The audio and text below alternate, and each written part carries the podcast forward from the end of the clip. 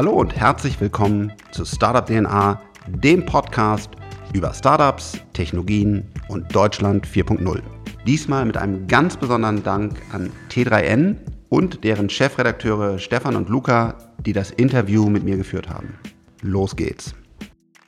Heute wieder aus Berlin mit einem prominenten Gast, nämlich Frank Thelen und meinem Co-Moderator ähm, Luca Caracciolo, dem Print-Chefredakteur von T3N. Und Stefan Dörner, den ihr gerade gehört habt, T3N.de Chefredakteur. Genau, Frank Thelen. Ich glaube, den meisten Leuten muss man dich nicht vorstellen, also insbesondere nicht unseren Hörern, aber auch eigentlich einem breiteren Publikum inzwischen nicht mehr, da du ja durch äh, das Fernsehen bekannt bist, auch jetzt außerhalb der Startup-Szene. Äh, davor warst du ja schon auch in der Startup-Szene bekannt, aber durchs Fernsehen jetzt auch eigentlich auch bundesweit. Und du hast einen ähm, Gegenstand mitgebracht. Wir äh, bitten ja immer jeden Gast hier etwas mitzubringen, äh, was irgendwie prägend für das eigene Leben war. Und du hast dich für dein äh, neues Buch entschieden. Vielleicht erzählst du erstmal kurz dazu was. Ja, äh, warum ist natürlich so blöd, hm, das eigene Buch mitbringen? Aber es sollte prägend fürs Leben sein. Und ich baue seit 25 Jahren Startups und es ist einfach so, dass ich immer wie in so einem Hamsterrad, auf was sehr schön war, immer wieder einfach gebaut habe, gemacht habe, finanziert habe, überlebt habe, gekämpft habe und irgendwie weitergemacht habe. Und dieses Buch war das erste Mal für mich so ein Jahr, wo ich mir viele Wochen rausgenommen habe zu denken weil ich dieses Buch schreiben wollte und wollte, wollte da auch beschreiben, wie die Zukunft aussieht. Und äh, dieses, dieser Luxus der Investition, der Zeit zu denken, hat mein Leben verändert, weil ich jetzt die nächsten zehn Jahre etwas völlig, oder nicht völlig anderes, aber doch schon mit einem stärkeren Fokus tue, als ich ohne das Buch es gemacht hätte. Und deswegen habe ich diesen Gegenstand mitgebracht. Und du hast ja auch tatsächlich was über deine eigene Vergangenheit geschrieben, wahrscheinlich auch ein bisschen das eigene Leben nochmal in dem Zuge reflektiert. Du schreibst ja wirklich von der Kindheit an in Bad Godesberg bei Bonn, äh, wie deine kind Kindheit verlaufen ist. Du warst auf einem Gymnasium nicht glücklich, äh, Außenseiter hast du geschrieben, irgendwann Schulversager, dann auf der Realschule. Ja, hast du da nochmal irgendwie dein, dein Leben auch stärker reflektiert durch dieses Buch? Ähm, das habe ich auch, aber man muss ehrlich sagen, das war der Entertainment-Teil. Also das war für mich so ein bisschen auch mal lernen, wo ihr ja Profis seid, mhm. äh, zu schreiben, ist mhm. gar nicht so einfach. Weißt du, die richtigen Worte und dann darum zu kämpfen und zu sagen, nimmst du das Verb oder wie baust du den Satz, mhm. wie lange darf er werben, werden. Das war mich, für mich das Schöne, dass ich hier schreiben lernen durfte. Also ich bin jetzt kein toller Schreiber, aber ich habe ein bisschen was gelernt. Aber das, das, der wichtige Aspekt ist der hintere Teil, der hintere Drittel, wo ich einfach mich nochmal tiefgehend damit befasse, was ist eigentlich eine Blockchain und was wird die machen und was, wo stehen wir bei KI, wie weit sind Quantencomputer, wie schätze ich ein, wie das alles zusammenkommen wird und was ist dann der Impact in, für Europa? Also werden wir dann wirklich noch weiter abgehängt oder holen wir jetzt mal auf oder was ist das? Und das ist eigentlich das, was nachher mein Leben verändert hat, das ist der hintere Teil. Der vordere Teil, muss ich ganz ehrlich sein, war Hobby, war nett mal zu schreiben und das zu reflektieren und mal so, sowas zu lernen, aber der hintere Teil war dann wirklich für mich wichtig. Wir wollen in diesem Format ja trotzdem auch ein bisschen auf die auf die persönliche Geschichte äh, äh, eingehen und deswegen würde ich gerne trotzdem mal äh, erstmal bei diesem Teil bleiben oder bei deiner persönlichen Geschichte, bei deinem Hintergrund. Ähm, du bist ja dann, äh, wie du geschrieben hast, auf die Realschule gewechselt und das war an einem sozialen Brennpunkt, also wenn, was man so in Bonn vielleicht als solchen bezeichnet. und du hast geschrieben, du hast dich da als Underdog gefühlt und manchmal glaubst du heute noch, dass du ein Underdog bist, weil du zum Beispiel sagst, dass du, äh, dass dir eine gewisse Allgemeinbildung fehlt. Ähm, ist das der Antrieb bis heute, der dich motiviert, irgendwie es allen zu zeigen, Unternehmen zu gründen, auch ins Fernsehen zu gehen vielleicht? Ins Fernsehen zu gehen sicher nicht, aber äh, dieser Antrieb zu zeigen, ich kann's doch. Ich habe jetzt noch keinen, sollte ich vielleicht mal machen, noch keine tiefgreifende äh, Psychologen-Session hinter mir. Aber ich würde sagen, ja, ich habe dieses, dieses Verlieren, hinten dran sein, das wird mich, glaube ich, mein Leben lang einfach nicht mehr loslassen, weil ich war in einer Situation, wo ich wirklich am Boden war. Also wo wirklich äh, eine Million Schulden, bei den Zinsen äh, meine Eltern haben einfach, sind einfach nicht vermögend. Ähm, das hätte die Familie auseinandergerissen. Ähm, ich glaube, dass ich mir da nichts vorwerfen kann, weil ich einfach immer für die für das Unternehmen gearbeitet habe. Ich habe jetzt nicht irgendwie wilde wilde Sachen da gekauft, außer den das Auto und das war geleast. Aber trotzdem, das Ergebnis war, mein Leben war zerstört. Ich habe meine, meine, meine Eltern, die sich wirklich immer hervorragend um mich gekümmert haben, in ihren Möglichkeiten, äh, enttäuscht. Und das war einfach, äh, ja, das war einfach wirklich, wirklich krass. Und das wird mir immer anhängen, ähm, dass ich denke, Frank, du bist, du kommst von unten. Du bist eigentlich der, der Verlierer, der ohne Bildung, der ohne das. Und äh, das gibt einem vielleicht auch dann nochmal den einen oder anderen Kick, wo man nochmal drei Stunden länger im Büro bleibt oder nochmal das Wochenende durcharbeitet und sagt, ähm, das will ich euch zeigen. Das gleiche bei dem Buch.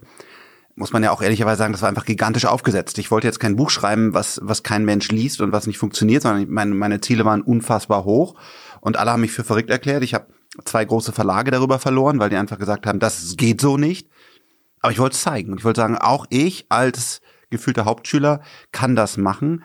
Und äh, ja, es hat auch da wieder funktioniert, aber dieser Drive, glaube ich, kommt dann schon von, von unten her. Ich würde gerne noch ein Stück sogar zurückgehen. Du hast ja ähm, in dem Buch beschreibst du ja auch so deine Schulzeit, was Stefan gerade so ein bisschen angefangen hat. Also du warst ja erst auf dem Gymnasium und dann hast du gemerkt, das funktioniert nicht. Die, die Art und Weise der Bildung funktioniert so für dich nicht. Du hast Fünfen geschrieben. Ähm, und dann bist du ja auf diese andere Schule gegangen. Realschule? Realschule, dann lief's besser. Aber auch da hattest du ja quasi schon so ein so ein Tiefpunkt und bist aus diesem Tiefpunkt wieder rausgekommen. Und ähm, so wie ich das abgespeichert habe, gerade als du dann angefangen hast, äh, so dich mit PCs zu beschäftigen, ging es wieder aufwärts. Also irgendwie zieht sich das so ein bisschen durch, dein, durch deine ersten 20, 25 Jahre. Ähm, siehst du das, würdest du das auch so sagen oder äh, siehst also du das erst bei deiner Schuldenfalle, bei deiner ersten, wo es wirklich Nee, nee, das war genau, es war auch schon vorher schwierig, genau. Ich war dann, äh, für mich gab es so mal, äh, das ist natürlich totaler Blödsinn heute, aber für mich war es damals einfach weltbewegend ich war damals noch auf dem Gymnasium, ich habe das ja so zwei, drei Jahre geschafft und dann wurden Zimmer ausgewählt bei einer Klassenfahrt. Und da war ziemlich klar, das ist das A-Zimmer, das B-Zimmer und das C-Zimmer. So, so, das ist natürlich heute lachen wir hier alle. Also C-Zimmer waren die Loser und Nerds. Genau, das waren halt dann die mit der kaputten Brille, äh, mit dem äh, Ding und wo halt auch dann die Mädels, die nicht so cool waren, hinkamen, die vielleicht heute viel erfolgreicher sind oder viel cooler sind oder viel schöner sind. Vielleicht war Lena Gerke auch mal im C-Zimmer, weiß ich nicht. Aber für mich war das damals einfach ähm, schlimm, weil ich dachte, du bist doch eigentlich noch irgendwo, spielst du oben so ein bisschen mit und äh, als Kind natürlich habe ich mich auch noch viel zu verrückt gemacht. Ja, habe ich mich dann irgendwann als als Verlierer gefühlt, bin in diesem C-Zimmer äh, gelandet. Ähm, dann habe ich halt schlechte Noten geschrieben, weil mich einfach das auf diesem Stuhl sitzen und den ganzen Tag von der von der Tafel trocken berieselt zu werden, es war nicht mein Ding. Und ich wollte mhm. raus und Skateboard fahren. Und es war einfach eine, ja, war, war eine schwierige Zeit. Und hast du noch Kontakt zu den C-Zimmer-Leuten? äh, nein, habe ich nicht. Aber ich habe auch keinen Kontakt. Doch, das stimmt. Durch Zufall, weil, weil ein Kumpel, der ist jetzt, der war im A-Zimmer, das war immer der Mega-Checker. Äh, durch den habe ich Zufall Kontakt. Aber ich habe zu den meisten, muss man sagen, aus dieser Zeit keinen Kontakt mehr. Muss man auch reflektieren. Mein Leben hat sich stark verändert äh, wo ich damals Computer als äh, Idioten oder Leute, die Computer bedienen konnten, als Idioten bezeichnet habe und wollte nur Skateboard fahren. Ich war der Coole und das waren die Idioten, hat sich alles sehr stark geändert und deswegen ist auch der Freundeskreis einfach ein, ein anderer. Hm. Haben sich denn sonst viele gemeldet, nachdem du jetzt irgendwie prominent bist? Also von früher nochmal oder? Definitiv. Also ähm, da melden sich schon viele und das ist auch das, was man lernen muss. Man kann ja gar nicht allen antworten. Ne? Und, und, da, und dieses, dieses, wenn man so nennen will, berühmt werden, das war auch schon eine große Herausforderung, weil du bist auf einmal da, ich äh, will, will eins erzählen, zum Beispiel, ähm, mein, meine Fernsehchefin, so sehe ich die zumindestens, dass die, dass die Sony-Chef in Deutschland, die hatten mich quasi im Fernsehen rausgebracht und ich habe, glaube ich, ein sehr gutes Verhältnis zu ihr. Und sie hat gesagt, ich mache das alles, Frank, und ich glaube, du bist echt ein cooler Typ. Du darfst nur nicht zum Arschloch mutieren. Das hatte sie zu oft erlebt und deswegen versuche ich wirklich in der in der Öffentlichkeit relativ freundlich zu sein, jedem Selfie zu geben und jedem die Hand zu geben. Das äh, generiert auf der anderen Seite aber wieder Probleme, weil ich war mit meiner Frau auf einer Party, wollte auf Toilette gehen. Auf dem Weg zur Toilette wollten halt, ich weiß es nicht, 40, 50 Leute ein Selfie haben und Hände schütteln. Und ich kam eine Stunde oder eineinhalb Stunden später zurück und meine Frau war stinksauer. Und dann hat sie gesagt, ey, was ist denn los mit dir? Was bist du denn für ein Arschloch geworden? Und ähm, das heißt, diesen ganzen Kram zu balancieren zwischen ähm, zwischen Bekanntheit, wie verhält man sich da korrekt, das ist äh, ist einfach nicht einfach. Aber ähm, auf der anderen Seite kriegt man auch ganz viel tolle Geschenke, wo man sehr viel lernen darf, sehr viel machen darf. Also es ist aber nicht, dass alles nur toll ist, sondern es gibt auch eine Menge, eine Menge Nachteile und ähm, da mag ich einfach sehr gerne Warren Buffett. There's no such thing as a free lunch und das gehört genauso dazu, wenn man, wenn man berühmt ist. Aber du bereust es nicht, dass Nein. du ins Fernsehen gegangen bist und damit auch weit über die Startup-Szene hinaus jetzt äh, bekannt bist. Nein, ich bereue das nicht, sondern vor allen Dingen, ähm, das Format ist ja so erfolgreich geworden, wie es keiner hätte voraussehen können oder keiner auch erahnt hätte. Wir haben einen deutschen Fernsehpreis gewonnen. Wir, wir sind eines der stärksten Programme von Vox oder das stärkste Programm. Äh, die Leute, die das Programm mit entwickelt haben, haben gute Karrieren im Fernsehen gemacht. Ähm, das ist schon unfassbar und ich bin da quasi wenn man so sagen will, auf Augenhöhe mit, mit Fernsehgrößen auf roten Teppichen und bekommen den gleichen Preis, den sie bekommen oder so. Das ist schon alles wirklich verrückt.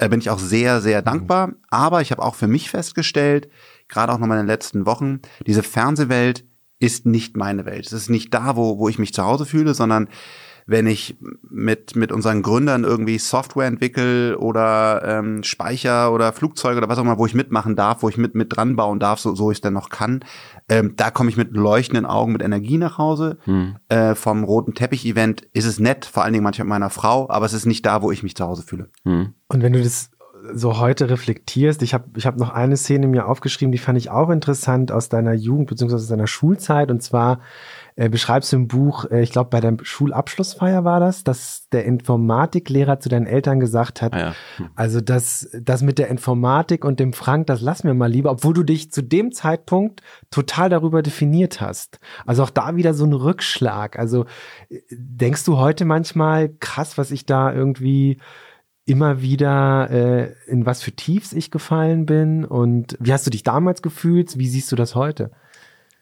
Damals war ich sauer, enttäuscht und gerade mein Vater, der mir am Herzen liegt, weil er wirklich immer versucht hat, mir zu helfen und ist auch ein toller Mensch, der wurde auch selber sauer, weil er wusste, wie sehr ich diesen Computer liebe und eigentlich dachte er auch, mein Sohn versteht das, war dann natürlich auch unsicher, ist ja ein Lehrer, der sagt, er kann das gar nicht. Das war einfach eine sehr unschöne Situation und äh, das hat mich sehr geärgert, aber versuche ich auch mal zu reflektieren, ich habe so unfassbar viel Glück gehabt. Alleine dadurch, dass ich gesund bin. Ich habe keine, keine nennenswerte Behinderung. Also einfach zu sagen, ich bin hier auf der Welt, ich, ich bin gesund, ich kann loslaufen. Und das ist auch ganz wichtig, dass man das lernt zu schätzen. Und bei all den Rückschlägen, die ich hatte mit der Pleite, mit solchen Lehrern, mit das, es ist einfach, war ja in Wirklichkeit kein echter harter Rückschlag, mhm. sondern wenn man mal wirklich krank wird oder wenn man mal wirklich schlimme Dinge mhm. erlebt und, und, und da, das habe ich nie erlebt, sondern ich habe einfach auf meiner Ebene, das waren damals für mich weltbewegende schlimme Dinge, schaut man heute sachlich ehrlich drüber, waren es halt kleine Kabeleien, die mich damals fertig gemacht haben, aber es war nicht, nicht wirklich ein, ein böser Schicksalsschlag, sondern den habe ich bisher glücklicherweise noch nicht bekommen. Hm. Weißt du denn, wie er damals darauf kam, dass, dass du für Informatik nicht geeignet bist? Hatte ich einfach nicht gemocht, oder? Ja. Also ich glaube, es ging auf den Sack, dass ich immer so halt anders Dinger machen wollte und, äh, äh und dann sollten wir Disketten kopieren und damals gab es so ein ähm, schon so ein Programm, was auf Assembler halt die einzelnen Blocks aus den aus den ähm, Disketten direkt ausgelehnt hast und nicht über das Betriebssystem gegangen ist. Und die API von von MS-DOS damals war langsamer als das, wenn man das direkt in Assembler macht bei euren Lesern und Zuhörern darf ich ja, ja. sagen. ähm, genau, und dann hast du halt äh, Disk Copy Fast hieß das gehabt, ne? Das hat halt tak, tak, tak, tak, tak. Und das habe ich halt gesagt, als er Disketten kopiert hat, habe ich gesagt, ey, das meine ich, ich nehme natürlich Disk Copy Fast, ja. Und dann hat er gesagt, nein, und das geht nicht. Ähm, also ja, das war, ich war schon so, so ein bisschen aufmützig, weil ich einfach meinen Kram, den ich kannte, den wollte ich besser machen und das hat ihm, glaube ich, nicht gepasst.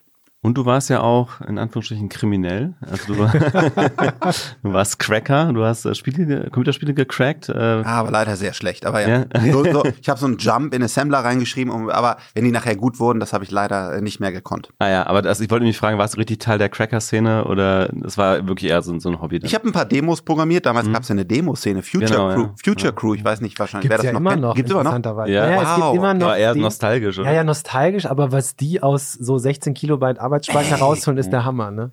Äh, Götter. und, und, und, und, diese super hochwertige Musik damals schon in dem, Ge ich saß immer vor jeder Future Crew Demo, wow. Und äh, sowas habe ich auch programmiert, aber auf gar keinen Fall in der Qualität von Future Crew. Aber ich bin halt dann in die Grafikkarte reingegangen mit Assembler und, und habe die Sachen auch, auch programmiert, ja.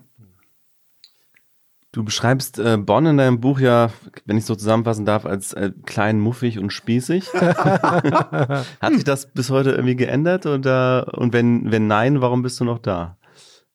Also äh, Bonn ist nicht vergleichbar mit Berlin, München oder Hamburg, das muss man einfach sagen und natürlich schon gar nicht mit New York oder anderen Dingen. Äh, aber ich fühle mich da sehr wohl. Ich habe ein ganz tolles Büro, da habe ich auch einfach super Glück gehabt. Ähm, ich fahre sehr kurz von, von meinem wunderschönen Zuhause in mein wunderschönes Büro. Äh, wir haben die Telekom da und die Deutsche Post mhm. und den Hightech Gründerfonds. Aber es ist natürlich nicht Berlin und deswegen freue ich mich auch sehr, wenn Lilium Aviation ähm, fertig wird und man dann ganz schnell von Bonn nach Berlin und München fliegen kann. Ja, über Flugtaxis müssen wir noch reden. Ja, genau. Generell noch über einige Themen, auch Blockchain, KI und so weiter. Ja. Genau, ich glaube so, ich hätte noch so ein paar persönliche Fragen. Mhm. Also, äh, du hast schon deine Pleite angesprochen.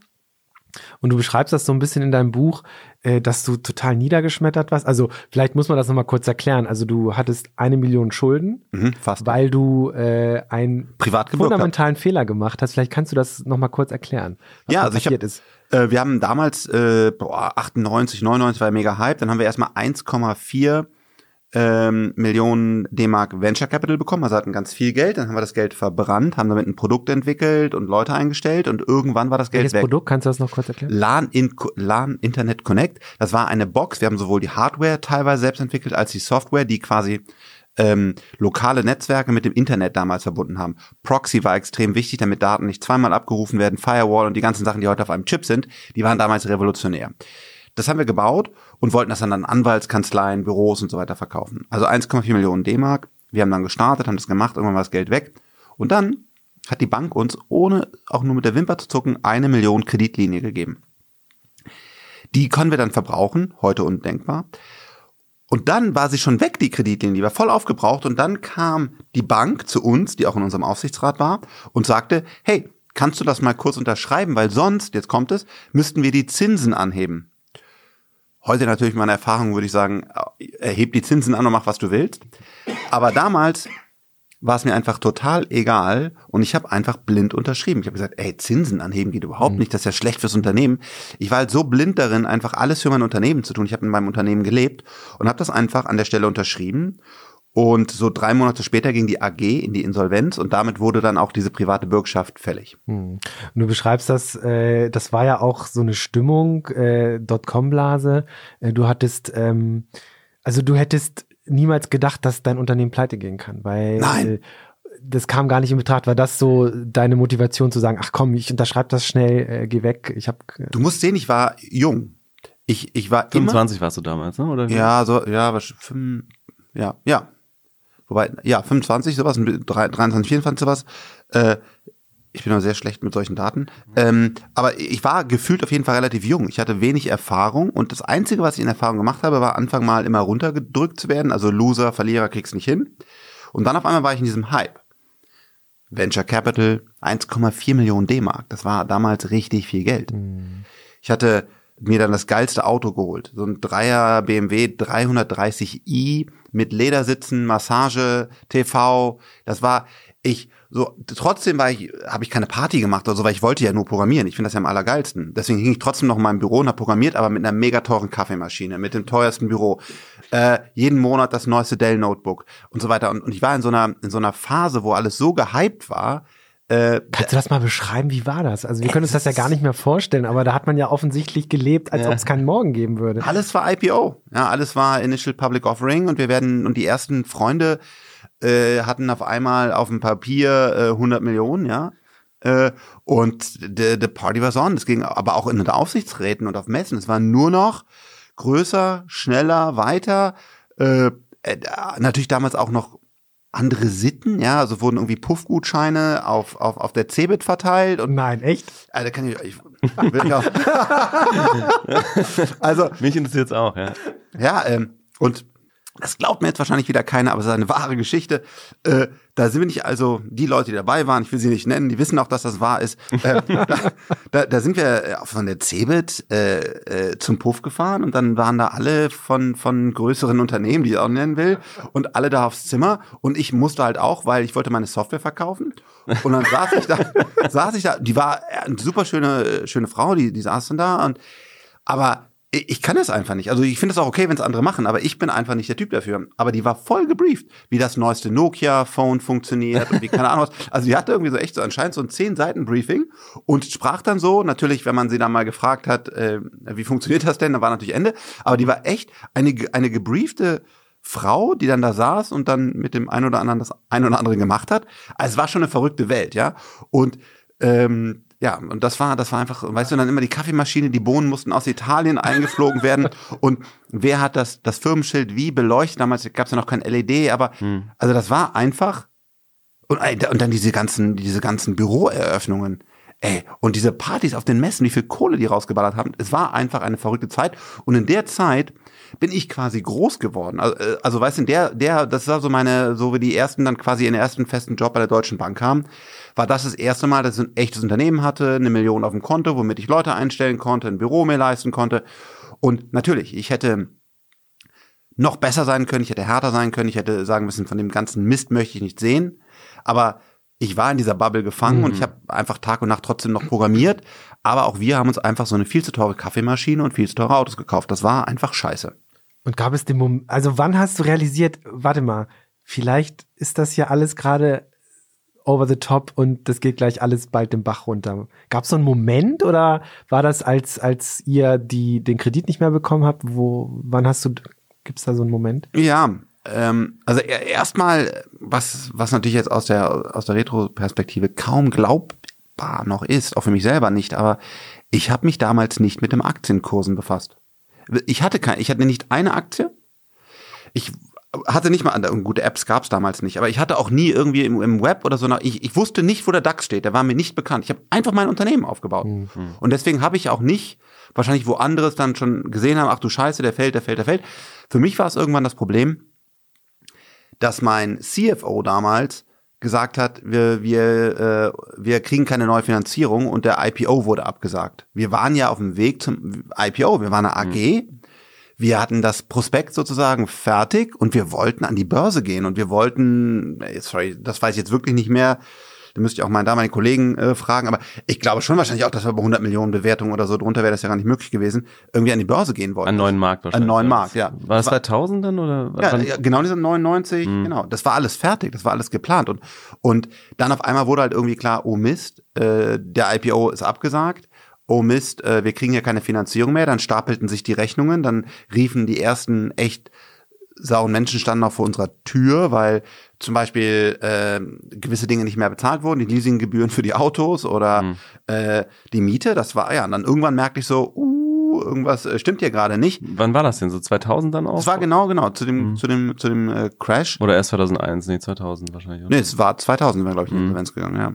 Und, und dann war das halt auf einmal, klar, und dann auf einmal äh, waren die, die, die Kollegen, die, die, die jetzt 100 Millionen vorher hatten, waren auf einmal äh, irgendwie bei, bei noch einer Million, ja, und dann, äh, dann war, dann habe ich gesagt, hol die raus, nee, kann ich nicht, weil Lockup und so, also dann merkte man auf einmal, ähm, das ist, das ist ja nicht mehr gut, aber ich bin damals, war ich voll in meiner Technik und ich war halt nicht in dieser Marktbeobachtung und was passiert da draußen.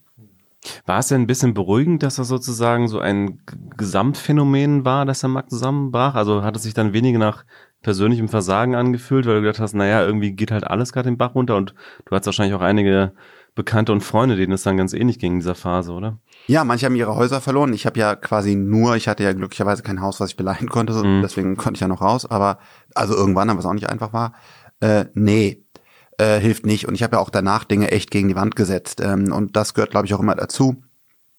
Wenn man sich Do the Document App ansieht, ähm, habe ich ja auch viele Fehler gemacht. Ich glaube, auch viele Dinge haben wir wirklich richtig gut gemacht und die Vision war echt großartig, glaube ich.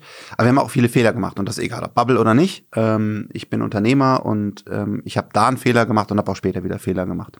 Und diese, diese, als du pleite warst und mit einer Million äh, Euro Schulden nach Hause gegangen bist, du beschreibst das in dem Buch, dass du dann irgendwann da wieder rausgekommen bist, aber ich frage mich, ey, wenn ich eine Million Schulden hätte und keine Ahnung von irgendwas, wie ich die wieder loswerde, ich glaube, ich wäre tot umgefallen. Also wie war denn diese Phase? Also wird man da depressiv oder also was, was ist da passiert? Es ist, ähm, für mich war es schwierig, es fühlt sich so an, als würde, würde so eine Wand auf dich zukommen.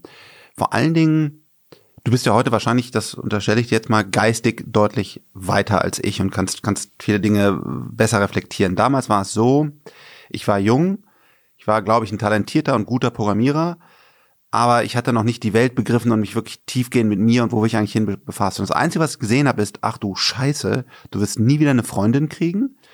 Deine Eltern sind. Warum Freundin? Weil ne kompletter Loser. Also ich meine, mit dem Menschen, der einfach der der Verlierer ist, will keiner äh. was zu tun haben. Deine Eltern werden werden für immer sauer sein auf dich. Ähm, zu Recht. Also was was ich auch verstehe. Ähm, du wirst nie wieder irgendwo äh, eine schöne Wohnung haben oder so. Ich, ich wollte auch, trage auch heute keine, keine, keine teure Uhr oder so. Aber ich finde schon toll, irgendwie eine schöne Wohnung zu haben und irgendwie ein, ein nettes Auto zu fahren. Also kein Porsche, aber irgendwas, was einen fünf von A nach B bringt. Ein Mobiltelefon wollte ich unbedingt haben, was war ja damals neu. Und das alles war weg, weil mit, mit, einer, mit einer Privatinsolvenz kriegst du kein Mobiltelefon. Du kriegst einfach kein Mobiltelefon. Damals zumindest Vertrag. Also keine Freundin, keine Wohnung, bei den Eltern einziehen, die dich zurecht jeden Morgen mit Hass angucken. Also, äh, äh, weißt du, das ist eine scheiß Perspektive. Hast du privat, hast du nicht privat Ich habe es nicht gemacht, sondern ich hatte dann, es war auch eine sehr unschöne Situation. Du hast dann diese Schulden. Und ich hatte, das war Glück, ich hatte nur einen Gläubiger. Das war die Bank. Und dann sagst du der Bank, pass auf, ich melde Privatinsolvenz an. Da gehst du einfach zum Amtsgericht. Ich hatte das ja vorher schon mal gemacht mit der AG. Ist genau das gleiche, Zimmer, ne- Zimmer gegenüber. Ziehst eine Marke, gehst hin und meldest das an. Ab dem Tag, ich kann nur vom damaligen Insolvenzrecht sprechen, heute das heutige kenne ich nicht im Detail. An dem Tag an tickt die Uhr sieben Jahre lang und bei guter Führung glaube ich sechs. Und danach bist du frei, wenn du keine Schulden gegenüber dem Staat hast, die ich nicht hatte. So, und jetzt war ich auf der einen Seite an diesem Thema und habe gesagt, ähm, wann melde ich das an? Weil dann tickt die Uhr, weil die, ansonsten verliere ich hier wieder Zeit, ohne dass die Uhr tickt. Wenn du aber angemeldet hast, kannst du auch nicht mehr zurückziehen. Das war echt nochmal brutal nervenaufreibend, wie ich jede Woche zu diesem Bankvertreter gegangen bin, dem damit gedroht habe und gesagt, wenn du mir bis heute Abend nicht einen Vergleich schickst, dann gehe ich zum Amtsgericht. Ich konnte aber auch nicht zum Amtsgericht gehen, weil ich dann wusste, dann wird es keinen Vergleich mehr geben. Und so war das echt, das war nochmal drei, vier Monate richtig Psychoterror. Aber am Ende des Tages haben wir uns auf 60.000 Euro zinsfrei geeinigt, a 500 Euro im Monat. Aber das war ein unfassbar, weißt du, diese beiden Dinge haben immer gegeneinander gespielt. Ne? Jeden Tag, wo du später anmeldest, auf der anderen Seite willst du nicht anmelden. Das war unschöne Verhandlungssituation. Und du beschreibst das auch, dass du selber dich niemals hättest gern begegnen wollen, weil du zum Arschloch mutiert bist. Ja, das war nicht in der Zeit. Das ne? war Also da davor, ich da ne? auch, das ja, war genau. davor quasi. Aber ich Ja. stelle mir gerade vor, man reflektiert sein Leben bis dahin und denkt so, Alter, was bin ich für ein Arsch geworden? Man hat eine Million Schulden und, und dann, Ja, das will ich auch genau. Also ich, du, ich hoffe, man sieht ja auch, ich gehe mit meiner, mit mir selber, versuche ich es wirklich selber zu reflektieren. Deswegen habe ich es auch so geschrieben. Aber da, da muss man auch jetzt genau sagen, was für ein Arschloch ich geworden war. Ich war ein Arschloch geworden für Menschen, die nicht in meinem Kosmos gelebt haben. Das heißt, hat jemand über das neueste PHP-Framework oder die Zen-Engine dahinter oder den neuesten Linux-Kernel gesprochen, kann, kann das auch ein ganz kleiner gewesen sein sozusagen und dann war ich voll begeistert. Aber wenn einer sagt, du, ich arbeite jetzt hier äh, bei einer Bäckerei und ich backe Brot, dann hätte ich dem gesagt, ey, da geht gerade eine Revolution ab, da kommt das Internet, was bist du denn für ein Verlierer, dass du noch Brot backst? Und das war natürlich überheblich. Und ich glaube schon, dass, ähm, ich glaube auch nicht, dass ich jetzt das totale Arschloch war, aber da habe ich einfach überheblicherweise gedacht, die, diese Internet Economy ist die Welt und jeder, der nicht dabei ist, der ist nicht cool. Das war, das war der Zeit, weil, weil ich einfach so gehypt war und alle, ey, Internet, Internet. Und ähm, heutzutage hoffentlich habe ich reflektiert, dass es Musiker, Schauspieler, Reiche, Arme äh, gibt und dass einfach hinter jedem was Wertvolles steckt. Und äh, das habe ich damals so, so, so weit war ich, glaube ich, in meiner Entwicklung noch nicht. hast du dich denn erinnert gefühlt, als die Fernsehdirektorin dich sozusagen äh, angesprochen hat, gesagt hat, hier, ich mache das mit dem Fernsehen, aber werd nicht zum Arsch? War das irgendwie so, ah, okay, ich hatte schon so mal so eine Phase in meinem Leben oder hast du gedacht, ach, ich Nee. hab das jetzt schon durch und ich weiß. Da, damit, also heu, äh, von der von der Straße aus kämpfe ich noch, ne? Sage, äh, dieser dieser dieser Verlierer quasi, der ist noch in mir drin. Das merke ich, dass ich da da hart arbeite und kämpfe, um es wirklich nochmal allen zu zeigen, dass, obwohl ich kein Abitur habe und so weiter, es schaffen kann. Aber das Arschloch, ich hoffe, das richtig reflektiert, ist weg, weil nachdem ich dadurch diese Insolvenz gelaufen bin und die Sachen erlebt habe, seitdem fühle ich mich zumindest sehr, sehr geläutert und ich, das, was ich auch wiedergespielt bekomme, ich bin einfach wirklich ein, ein ruhiger, vernünftiger Kerl geworden. Das, das ist aber auch eine Herausforderung manchmal für die Gründer, denke ich mir. Wenn man nicht richtig brutal hinfällt, wir, wir, wir drucken oder wir generieren ja viele Millionäre mit, mit dem, was wir tun, weil wir investieren in junge Gründer und viele, ähm, viele Menschen werden dadurch sehr reich aus. Hier, hier Berlin sind auch eine Beispiel, den vielleicht der eine oder andere Hörer kennt, ist ähm, Christian Reber, äh, mit dem wir zusammen äh, an Wunderlist gearbeitet haben und der hat, ich hoffe, ich tue dem Christian jetzt hier recht, noch nie so richtig brutal mal so eine private Insolvenz erlebt oder Mhm. so, ne? Und da habe ich auch schon dann, weil ich damals eben leider nicht so reflektiert war, gedacht, oh Mist, wenn der Christian jetzt durchläuft, seine Agentur lief ganz gut, dann hat er das gemacht, dann kamen wir dazu, dann bums, Riesen-Exit an Dings. Da hätte ich vielleicht, weil ich diese, diesen Rückschlag nicht erlebt hätte, wäre ich vielleicht auch ein bisschen arroganter geworden. Christian ist überhaupt nicht. Christian ist der geilste Typ. Der ist so ruhig und null arrogant, cooler Typ. Aber mir hat dieser Rückschlag, den brau brau brauchte ich anscheinend, um dann nochmal einfach richtig ge ähm, gesetzt zu werden und, und, und zu sagen, so Frank, beruhig dich jetzt mal, Internet ist doch nicht alles und alle, die es nicht können, sind uncool. Das ist, glaube ich, damit bei mir geheilt worden. Hm. Wie siehst du heute auf Leute, die sagen, lass mich in Ruhe mit dem Internet und Smartphones und ähm, sich sozusagen die, dieser Entwicklung verweigern? Ja, heutzutage sind es ja die, wenn ich das versuche zu transferieren, die nicht an, an, an die Disruption glauben. Also das Smartphone ist ja quasi durch, sondern es geht darum, wer glaubt nicht an künstliche Intelligenz, an die Singularität, die daraus entstehen wird, an KI, Quantencomputer, also die ganzen Themen. Und ähm, früher, glaube ich, genau, wäre ich da einfach härter mit umgegangen, gesagt, du Idioten. Heutzutage verstehe ich das, dass es auch andere tolle Dinge gibt und dass es vollkommen in Ordnung ist, wenn einer einen Surfshop irgendwo betreibt und jeden Morgen glücklich aufsteht. Ist fast das Wichtigste. Also bitte mach die Natur nicht kaputt, aber wenn du jeden Morgen glücklich aufstehst und ein zufriedenes Leben hast mit einem Lächeln, ist das ein Ziel, was ich heute anerkenne, was ich früher so nicht gesehen hätte, weil ich gesagt habe, Alter, du musst ein IPO machen, du Loser. Äh, das, das sehe ich heute. Ähm, diese Rückschläge, äh, wie haben die, die deine Perspektive verändert? Also wenn es um Gründung geht. Du hast ja danach du quasi äh, diese, diese Vision eines papierlosen Büros gehabt und versucht umzusetzen. Ihr wart ja anfangs auch sehr erfolgreich. Ja. Wart irgendwie äh. App der Woche im Mhm. App Store, Ja, hattet, alle- glaube ich, millionenfache Angela Downloads. Merkel hat uns Innovate for Society Award. Wir waren an der Nasdaq komplett aufgezogen. Also ja, wh- whatever you want, we had it all. Ja. Genau. Und dann habt ihr aber feststellen müssen, ja, die Leute laden es runter, aber sie nutzen es nicht so, wie wir es vorgesehen haben, nämlich sozusagen den gesamten Büroprozess zu digitalisieren.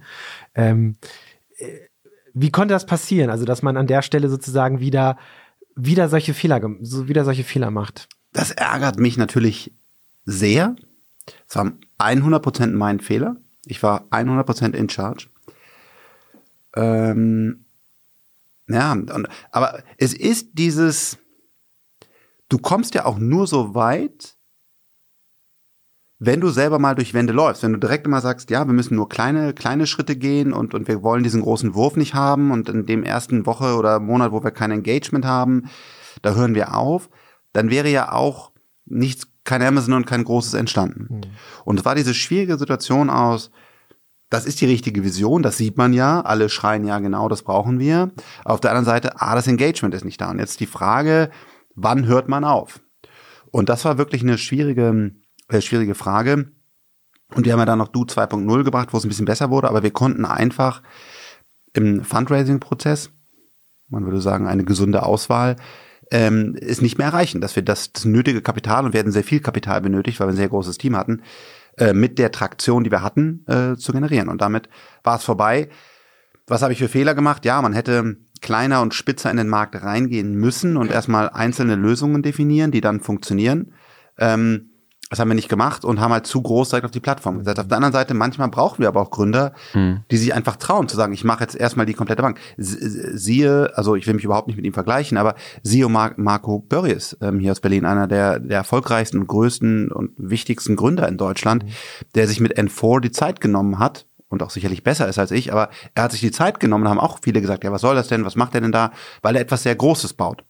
Und das heißt, auf der einen Seite brauchen wir Unternehmer, die sich das trauen, dieses, diese große Plattform komplett zu bauen. Aber auf der anderen Seite, ja, habe ich es halt nicht geschafft. Und äh, das war, das ist immer die, die Spanne. Wir haben aber dann nochmal Geld investiert von uns, haben einen Pivot gemacht zu einer Scanner-App und die ist heute sehr erfolgreich. Wir haben Scanboard, ne? Scanbot, wir haben 10 Millionen User. Das Unternehmen ist hochprofitabel, wächst sehr stark ähm, und ist sozusagen, falscher Begriff, also ein bisschen Hidden Champion, den keiner auf der Uhr hat, aber das Ding läuft richtig gut. Mhm. Und hast du das, äh, die Vision für das papierlose Büro aufgegeben, so? Oder Ja und nein. das noch ein bisschen? Ja, und nein, ich selber habe mich dazu entschlossen, nachdem wir bei Scanbot ähm, den, den Investoren wirklich das meiste Geld zurückzahlen konnten, weil wir einen sehr guten äh, Lizenzdeal gemacht haben, den wir aber nie veröffentlichen durften, über mehrere Millionen, ähm, habe ich mich entschlossen, mich zurückzuziehen und zu sagen, ich gehe, bin nicht mehr aktiv am Steuer, sondern ich helfe nur noch anderen Gründern mit meiner Erfahrung, meinem Kapital, meinem Netzwerk und äh, mit Freigeist äh, bin ich selber nicht mehr aktiv, sondern ich sage, ich mache nur noch, ich helfe nur noch anderen Gründern. Deswegen, wenn ich die Vision nochmal umsetzen wollte, würde ich es nur tun, indem ich einen anderen Gründer unterstütze und das nicht mehr selber tun. Hm. Das heißt also, du glaubst schon daran, dass das Unternehmen, äh, dass es möglich ist, weil vielleicht ist es auch einfach die Komplexität von Unternehmen, die ganzen Legacy-Dinge, die da so nebeneinander noch äh, alle stehen und die man sich irgendwie anpassen muss. Weil es gibt da, glaube ich, kein Unternehmen, was größer ist und sagt, ich schmeiß alles weg, was ich habe, nutze jetzt eine App und ersetzt damit alles, oder? Ich finde, das ist auch so dieses, also Digitalisierung hin und her, künstliche Intelligenz, alle diese neuen schönen Technologien und zu Hause muss ich jeden vierten Sonntag meine Ablage machen, weil die sich so häuft und ich denke mir immer, in welcher Welt leben wir eigentlich? Wieso kriegen ja, wir das krass. nicht digitalisiert? Und ja, du, es geht ja viel weiter. Also die Vision von Du war schon, glaube ich, wirklich gut. Du kannst beim Musik, kannst du sagen, ich hätte gerne Hip-Hop aus den 80ern mit keine Ahnung was. Äh, Google, du kannst irgendein Restaurant empfinden und du findest die Öffnungszeiten, kannst anrufen.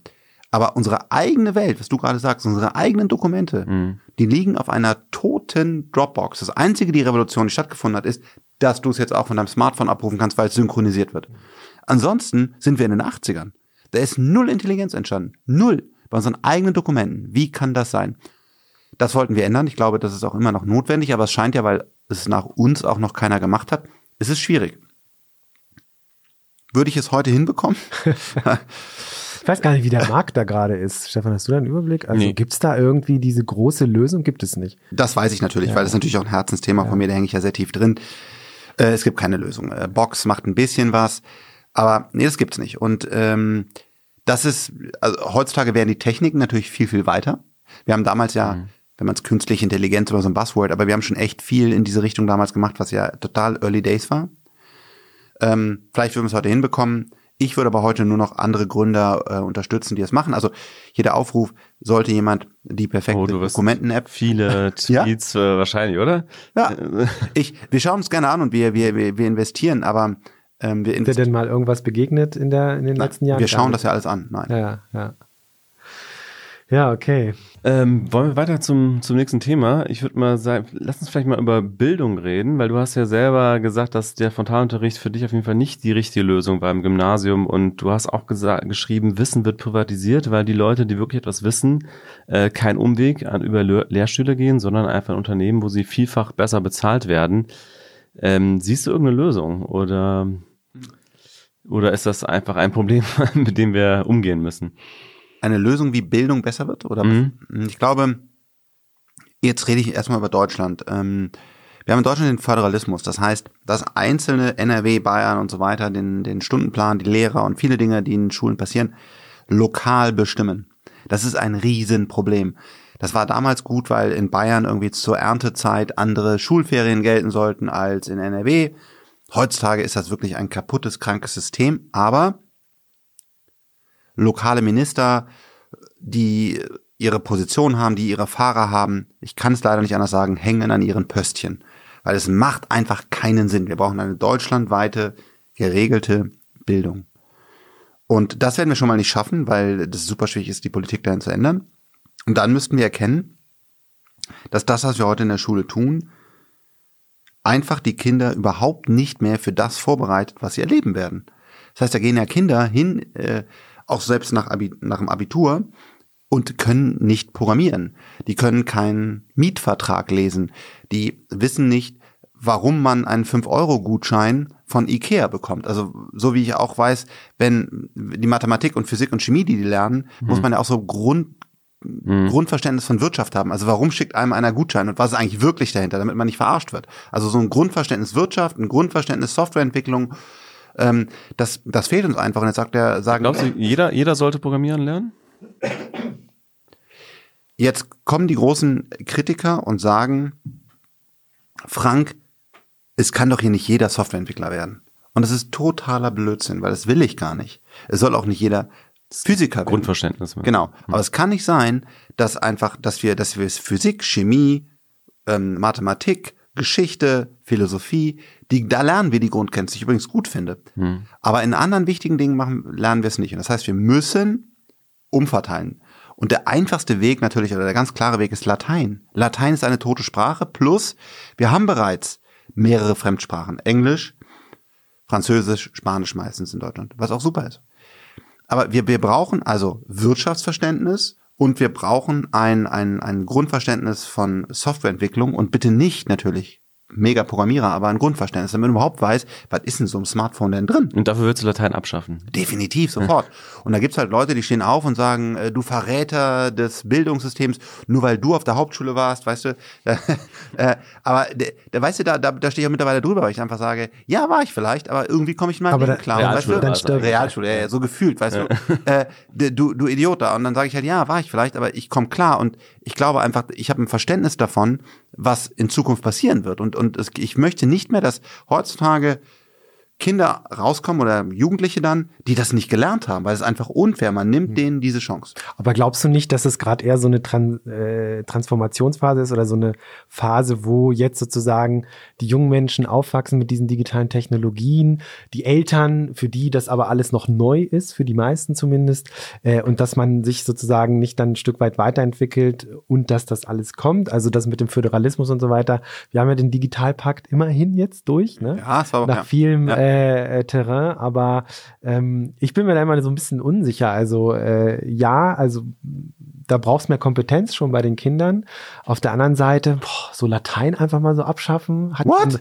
Ich, Ich- hatte ich- Latein, ich hätte gut darauf verzichten können. Halt, halt, das, nein, nein, nein, nein, nein. Jetzt gehe ich da mal rein. Das ist genau dein Denkfehler. Ja, so. Dein Denkfehler ist nämlich folgendes. Du sagst, oh, Latein abschaffen.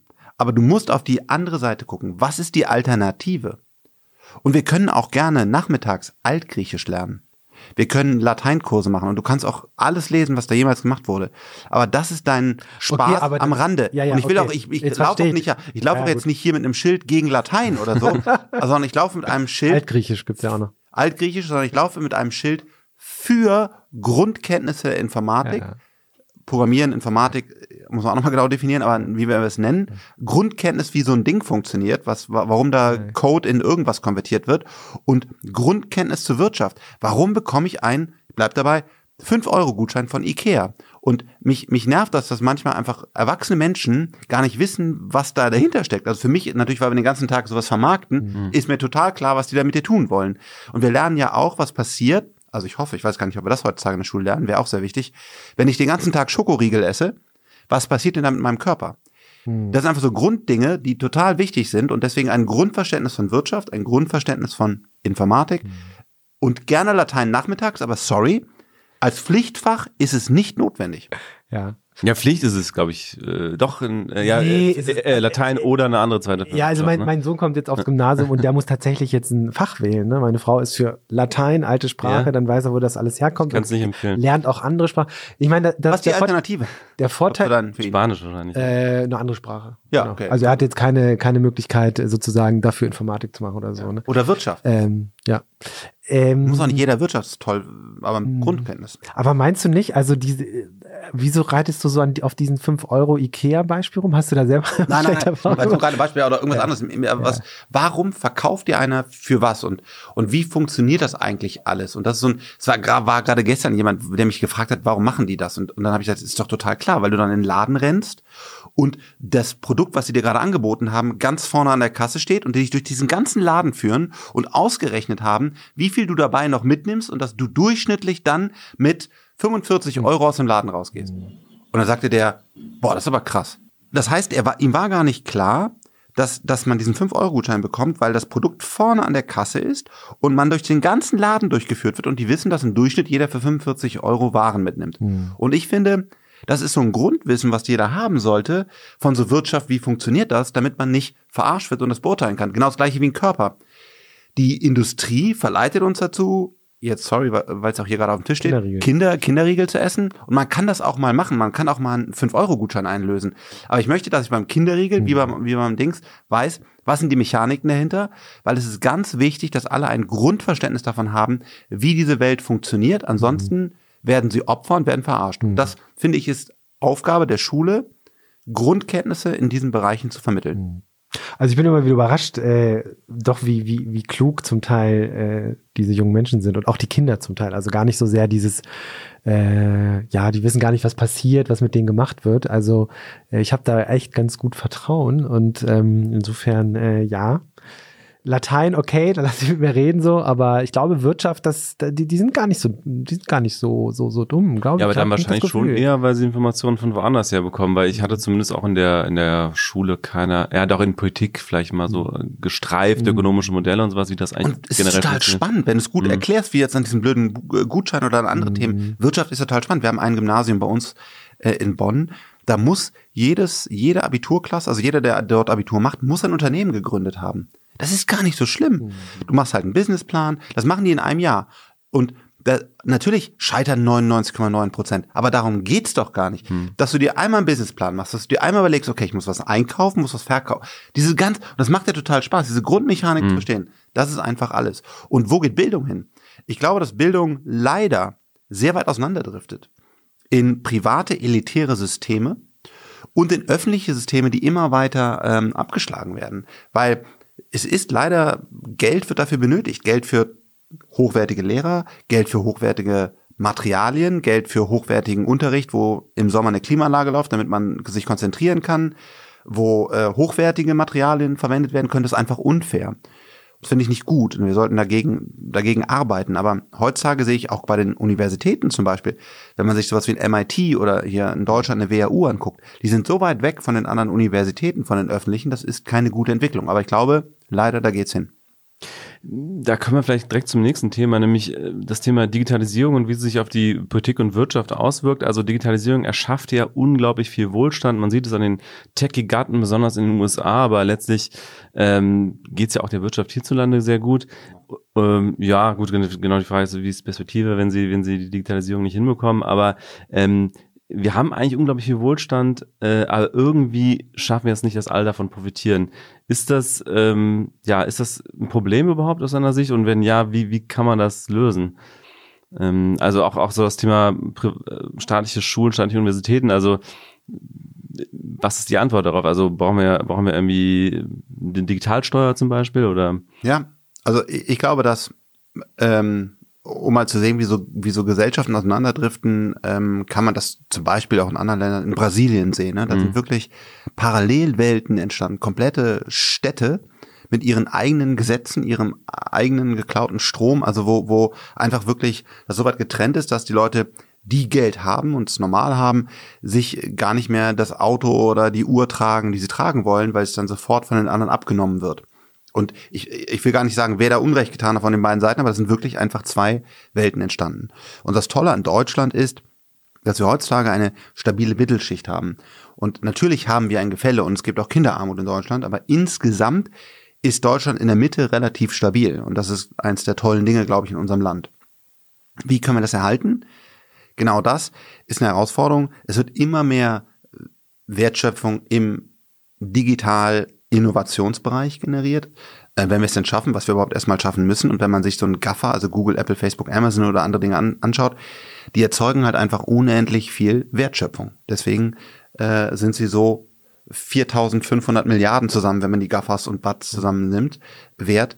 Und wir müssen sehen, dass dann für alle dabei was übrig bleibt. Eine, ich bin kein Freund eigentlich von irgendwelchen neuen Steuersystemen ähm, und ich habe mich dafür auch nicht tief genug befasst, um das kompetent zu beantworten, aber wir brauchen eine Antwort darauf, wie diese Wertschöpfung bei den Großen auch in der Mitte ankommt. Es kann eine digital, eine Robotersteuer sein, es kann, wie ich sage, ein äh, bedingungsloses Grundeinkommen sein. Dann ist natürlich die erste Frage, ja, warum soll denn dann noch jemand arbeiten gehen? Weil es halt ein Grundeinkommen ist und nicht irgendwie das, äh, was die meisten Menschen haben wollen. Und trotzdem, glaube ich, werden wir da eine Menge Leute haben, die auch noch arbeiten wollen. Aber ich glaube, das, was wir alle, oder was ich zumindest nicht will, ist eine Zweiklassengesellschaft, in der sich ein Teil der Bevölkerung komplett abgehängt fühlt. Ich kann aus eigener Erfahrung sagen, das will man einfach nicht haben. Aber glaubst oder Ja, ich wollte noch fragen, äh, auch in den USA ist es ja tatsächlich so, dass, obwohl ja so viel Wohlstand entstanden ist, die Leute nicht zufrieden sind. Ne? Silicon Valley, guck's ja, dir an. Genau, die Genau Leute die zwei Klassen. schmeißen Bus, äh, Steine auf die Google-Busse, weil sie äh, sauer sind, weil die Mieten äh, explodiert sind, weil auch da eben nur, nur wenige profitieren. Ne? Das, ein Riesenproblem in Silicon Valley. Das vor allen Dingen Familien, die dort seit Generationen gelebt haben, können auf einmal nicht mal zum Friseur gehen oder können nicht, äh, nicht eine Pizza äh, mhm. einkaufen gehen, weil einfach diese, diese digitale Wertschöpfung da stattgefunden hat. Äh, gefühlt ist jeder Millionär und auch ganz viele Milliardäre und denen ist das egal, ob dir, ob der Haircut jetzt irgendwie 10 Dollar oder 50 Dollar kostet. Und das passt aber nicht mehr mit der Gesamtgesellschaft zusammen. Ja, ist ein Riesenproblem. Mhm. Teilweise ist es sogar selbst für die Reichen ein Problem, weil die zum Beispiel keine Nannies mehr finden und keine, ähm, keine Putzkräfte und ähnliches, weil die halt sich das nicht mehr lohnt, da anzufahren von sonst woher, weil die nicht mehr in San Francisco äh, leben können, zum ja. Beispiel. Aber ja. Jo, ähm, äh, ja, aber du willst ja, äh, äh, du willst ja dafür sorgen, dass wir in Deutschland auch Plattformen bekommen, digitale Champions. Das hast du dir ja auf die Fahne geschrieben. Ähm, du trittst ja auch bei DHDL jetzt kürzer, nur noch jede zweite Sendung, weil du deine ganze Energie in Richtung digitale Champions lenken willst. Ähm, Innovations-Champions, das ist mir wichtig. Digitalisierung ist eigentlich ja schon weitestgehend abgeschlossen, sondern es geht jetzt um Innovation. Innovationschampions, äh, äh, kannst du das mal greifbar machen? Was meinst du damit genau? Also, wo wir herkommen, ist, dass, dass ich glaube, dass Europa, sage ich jetzt mal gesamt, ähm, relativ uns geht's heute, Deutschland, sehr, sehr gut und insgesamt Europa geht's auch relativ gut. Aber Deutschland geht's hervorragend, so gut wie nie.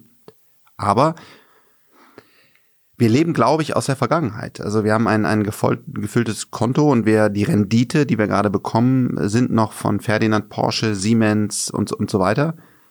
Wir haben aber nichts Neues gesät.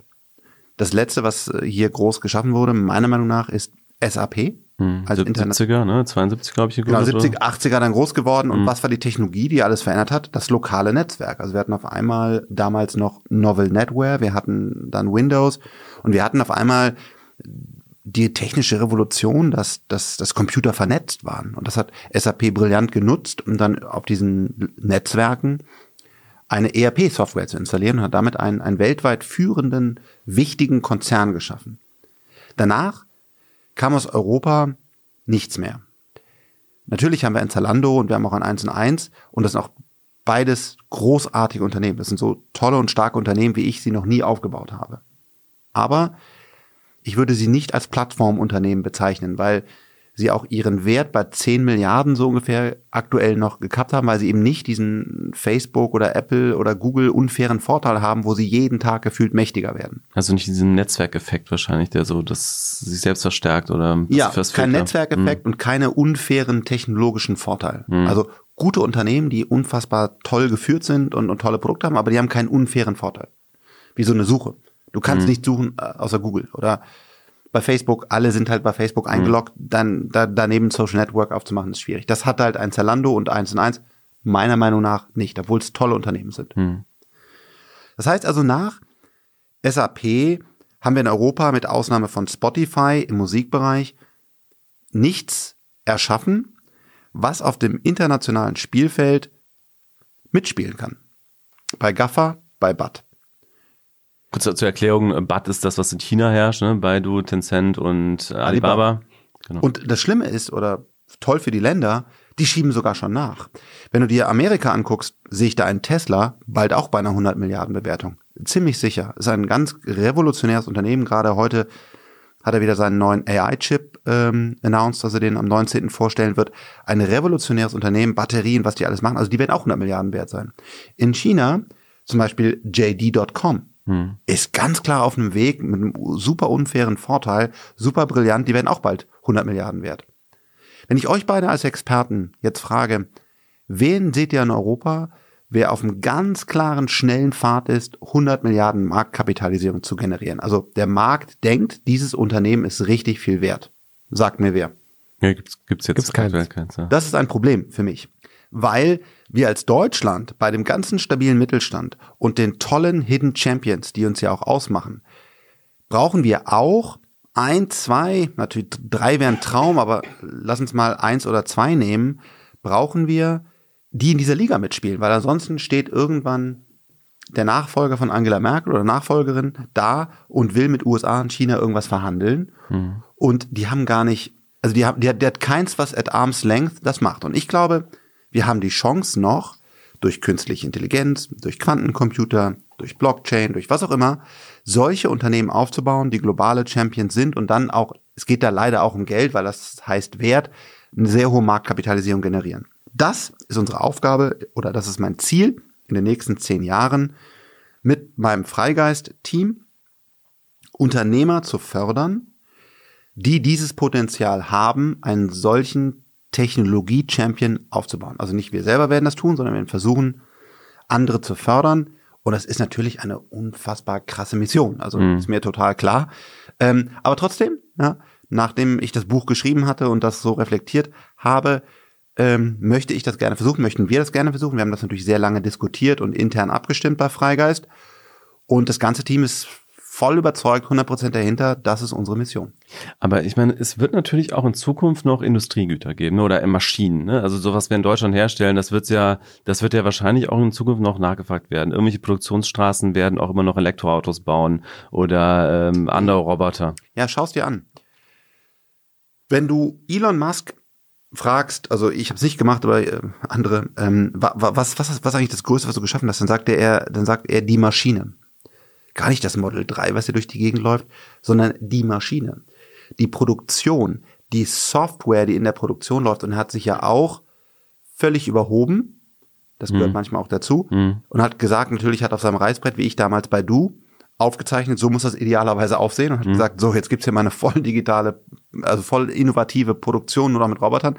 Und hat er danach sehr witzig gesagt, äh, ich glaube, er hat gesagt, er underrated the, the human being, also äh, ja, was, was die Menschen die Roboter überschätzen, die Menschen unterschätzen. Ge genau. Und aber trotzdem, ich glaube, am Ende des Tages, in, in fünf Jahren oder zehn Jahren wird er recht behalten. Und was das, was er gerade tut, ist, er baut Autos total anders. Ja, er wird dafür belächelt, er baut Zelte, aber diese DNA von ihm, Dinge radikal mit Innovations, ob er Raketen baut oder Autoproduktion. Hm. Ich also, glaube nicht, dass die Deutschen mit ihrer mit ihrem Spaltenmaß und ihrer Genauigkeit da heutzutage mit oder heutzutage halten sie natürlich mit und bauen auch viel bessere Autos. Ich bin ich bin Tesla Fan, ich bin jeden Tesla, den es gibt, habe ich mir gekauft und äh, die, die, die sind teilweise grausam verarbeitet. Also mhm. ganz ehrlich, auch bei Model 3, wir haben jetzt gerade zwei Stück bekommen bei uns und bei einem fehlt hinten noch, noch eine Lampe und Lautsprecher, dann haben sie irgendwie vergessen einzubauen. Äh, also ich bin nicht blind und mhm. Äh, da, das können die Deutschen einfach viel, viel besser.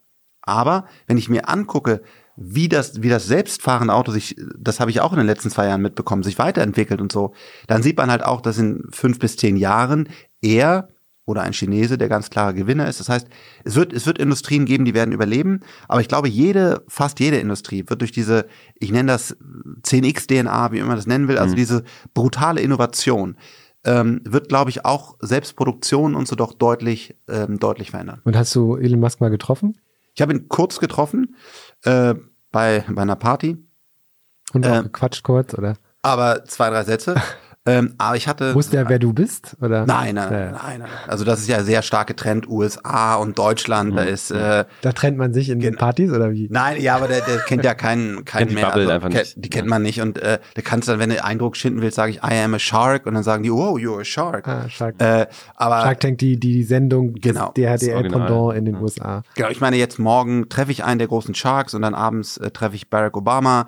Also ach, da ist ja diese Podiumsdiskussion habt ihr, ne? Genau, genau. Das ist schon, ähm, da, also so ein bisschen, aber da, deswegen kennt mich weder Barrack noch äh, irgendwie sonst jemand. Das ist einfach, muss man, zumindest für mich ehrlich, das sind zwei getrennte Welten und und die nehmen mich gar nicht wahr. Mhm. Ähm, aber also ich glaube, dass das wird so eine starke Revolution werden, dass die, dass wir in Europa einfach uns wirklich überlegen müssen, wie bauen wir solche Plattformen, wenn man das so nennt, oder Innovationstreiber. Und das ist unser unser Thema. Und deswegen haben wir zum Beispiel auch in Lilium und andere Dinge investiert, was ein hohes Risiko ist, aber wir erhoffen halt einen davon aufbauen zu können. Ich meine nur, auch, auch Elon Musk wird ja seine Maschinen immer noch irgendwo herkaufen, auch wenn er jetzt irgendwie die Art, wie er produziert, vielleicht auch tatsächlich in zehn Jahren komplett anders aufstellt, aber die Maschinen, die es tun, die muss er ja irgendwo kaufen. Und meinst du nicht, dass man da so in der Mitte mitspielen kann? Das ist irgendwie, glaubst du, es gibt dann wirklich nur noch diese 10x-Unternehmen und sonst nichts mehr? Deutschland wird Re Revolutionszulieferer. ja, genau. ja, guckt, also äh, das Ergebnis, ja wir haben bis jetzt drei disruptive Technologien gehabt, die, äh, die, die in der Masse angekommen sind, Unternehmen gebaut haben. Internet, Smartphone, Cloud. Alles andere, KI, Quanten, äh, Blockchain, 3D-Druck, alles nicht angekommen. Das wird, das wird passieren, aber heutzutage nicht relevante, keine Relevanzunternehmen daraus gestanden. Also Internet, Smartphone, Cloud. Was ist daraus entstanden?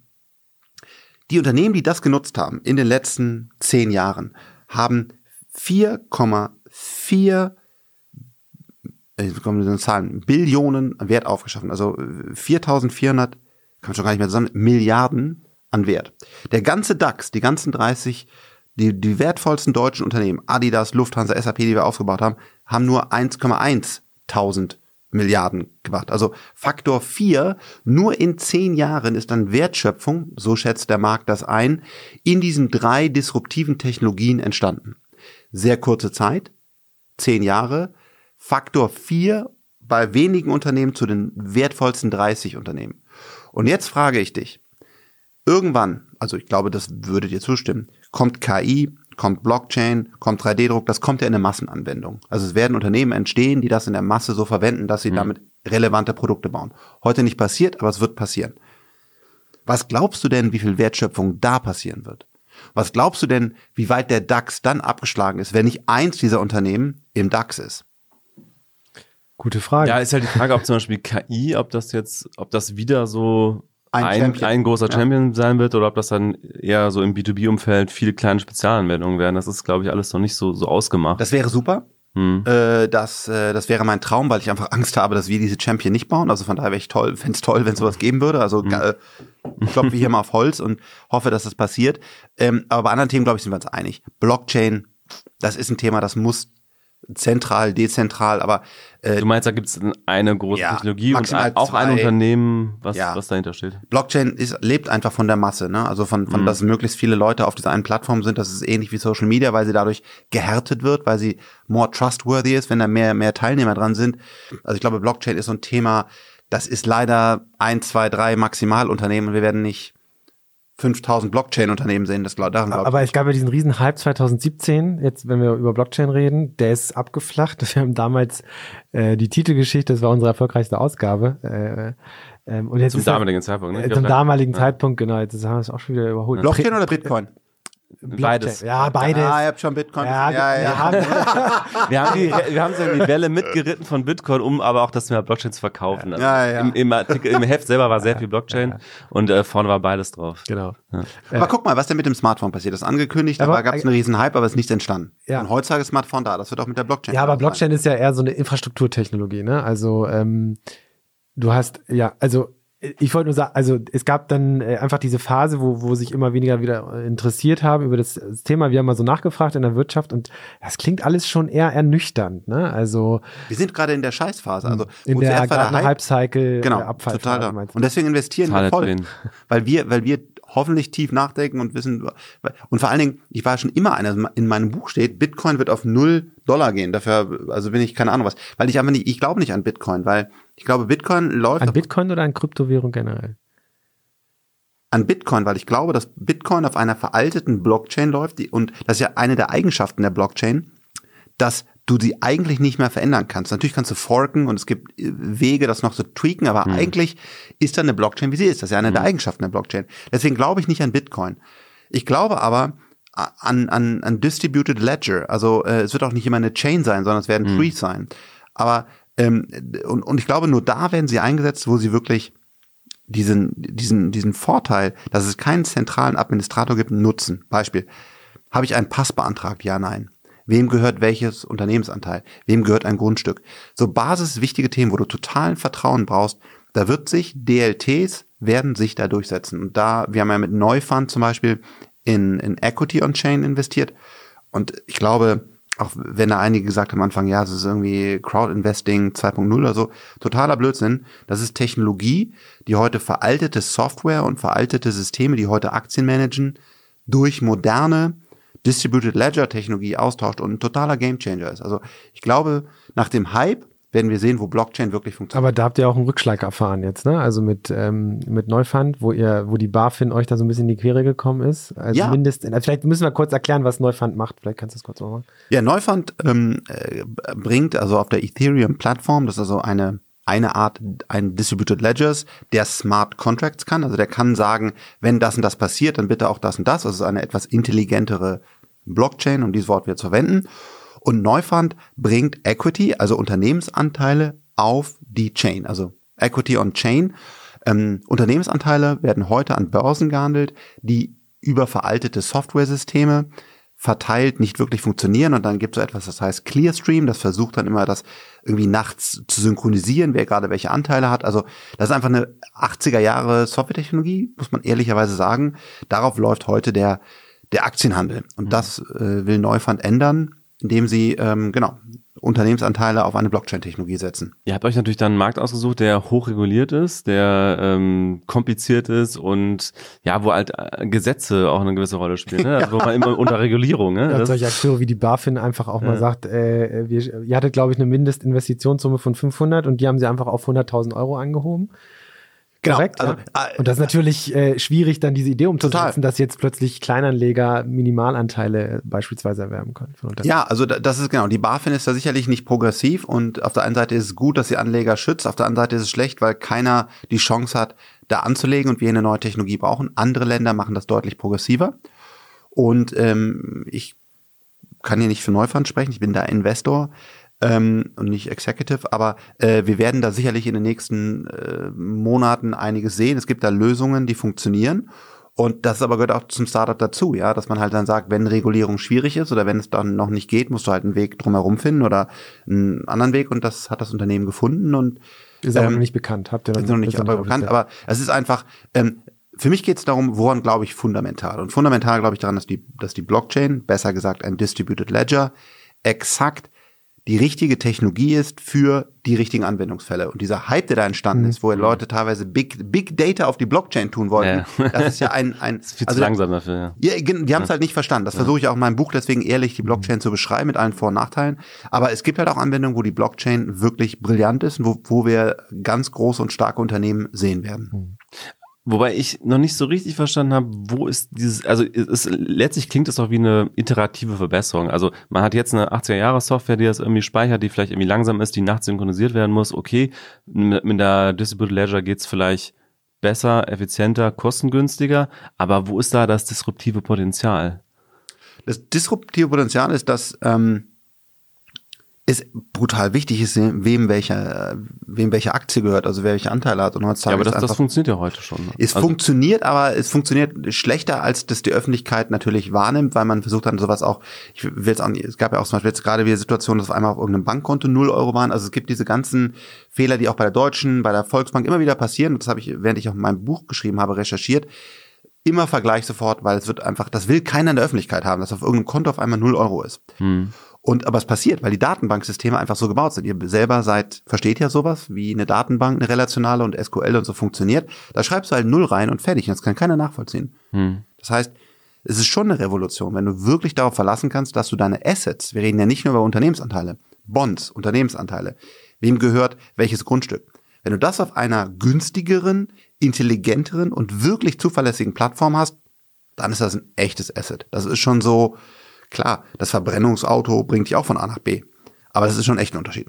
Aber äh, klar, ähm, äh, ich weiß schon, was Stefan meint, also die Systeme funktionieren im Großen und Ganzen. Ne? Also sind so Groß, alte ja. Systeme, ja. aber im Großen und Ganzen, und gerade, ich meine, wenn ich an uns Deutsche so denke, also bevor ich da irgendwie Geld auf irgendein so äh, Blockchain-Bankkonto überweise, äh, dann gehe ich lieber zur Sparkasse und bin dann glücklich. Also äh, du ja, ich, nee, oder, oder ich, ich, sag mal, wenn man es mal im Internet vergleicht, ne? wenn man das äh, Internet am Anfang, da hatten wir ja auch schon relativ, konnte man mit Fantasie schon sehr viel vorhersehen. Also ich habe mal irgendwann dieses alte Buch von Bill Gates gelesen ja. aus den 90ern, wie er tatsächlich auch relativ viele Sachen.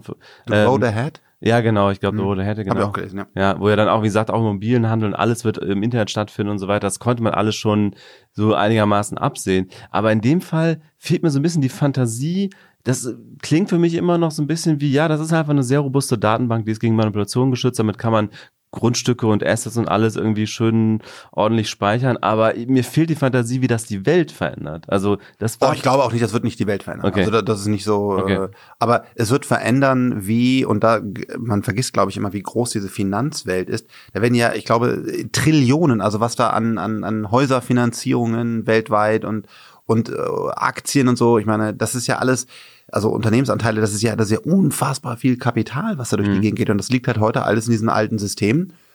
Und wenn da jemand es schafft, ein System zu etablieren, was vertrauenswürdiger und günstiger und intelligenter ist, weil man zum Beispiel auch Regeln so hinterlegen kann, dass sie auch keiner mehr ändern kann und so, dann wird das nicht die Welt verändern, Hm. wie, wie Flugtaxis, wo auf einmal hier man ganz schnell von A nach B kommt. Darüber Das wird, müssen wir auch noch reden. das wird, glaube ich, noch revolutionärer, aber es ist schon eine, eine grundsätzliche anderer Weg, wie Sachen gespeichert werden. Und damals ist Oracle entstanden, Hm. muss man auch sagen, aus der relationalen Lage. Und wir wollen das neue Oracle werden. Und, und das wollen wir hier aus Berlin aus, aufbauen. Und das ist dieser internationale Champion, wo wir eine faire Chance sehen, dass er entstehen wird. Ich wollte dich jetzt fragen, was wird denn die Welt verändern? Weil du gesagt hast, Blockchain wird jetzt nicht unbedingt die Welt verändern. Aber vorher muss ich noch mal ganz kurz sagen, also ich glaube, bei der Blockchain, ich finde einen Gedanken interessant, dass eben in, in, in Situationen und Umgebungen, wo eben Vertrauen eher Mangelware ist, wenn man da eine Blockchain aufsetzen kann, dass man, was weiß ich, beispielsweise, wenn es um, um Grundstücke geht oder sowas, ja, und wenn Oder du, du bist, Pass beantragt? ja, genau, und, du bist vielleicht in einem Land, wo eine hohe Korruptionsrate herrscht und so weiter. Und wenn man da Systeme hätte, die sozusagen von der technischen Seite so robust sind, dass die auch nicht äh, man manipulierbar sind, dann fände ich es interessant tatsächlich. Ne? Ja, aber glaubst du, wie genau hunderte das, Millionen Gebühren alleine entstehen durch die Scheiße, die die da Mhm. in den 80ern programmiert haben?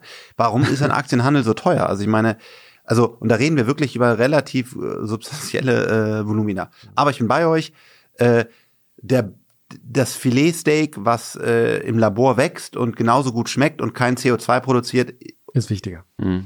ja, ist noch ist noch revolutionärer, absolut. Ja, und ich meine, was, was Passports ausstellen angeht, zum Beispiel, das ist, glaube ich, immer das allerletzte, was irgendwie verändert wird, ne? weil das ist halt staatlich und das Oh, ist, Dubai ich, macht das, ne? Also Dubai okay, Dubai, ja, gut. Äh, äh, also bis das in Deutschland und dann noch irgendwie, sagst du, korrupte Länder, ich meine, da gibt es ja auch ein gewisses Interesse wiederum bei der Politik, dass das so bleibt, wie es ist und dass da, also, also, der mal anrufen kann und sagen, ändere das mal an den Ja, Daten. ja, ja. Klar, aber auf der grünen Wiese gedacht wäre es Ja, da ja. natürlich vorteilhaft, ne? Aber stimmt schon. Aber was, was wird denn die Welt verändern, Frank?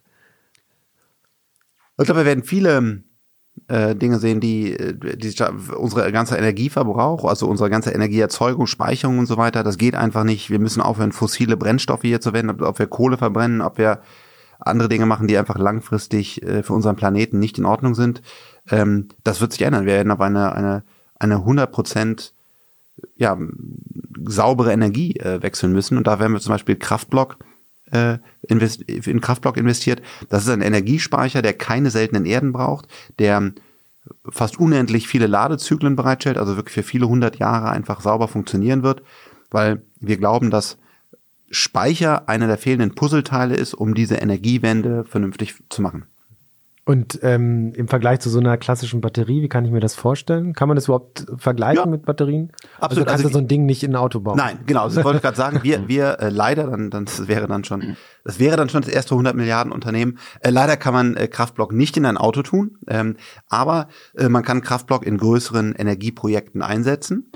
Und da wird ja auch heutzutage ähm, Lithium-Ionen-Speicher verwendet. Was ist der Nachteil? Erstens seltene Erden, also äh, das heißt, man muss, man braucht Dinge, die es sehr, sehr selten gibt und äh, oftmals nur in Afrika oder anderen Ländern sind, wo auch eine Menge Kriege damit erzeugt werden und sie sind endlich und es einfach nicht gut, dass wir sie aus der Mutter Erde rausholen.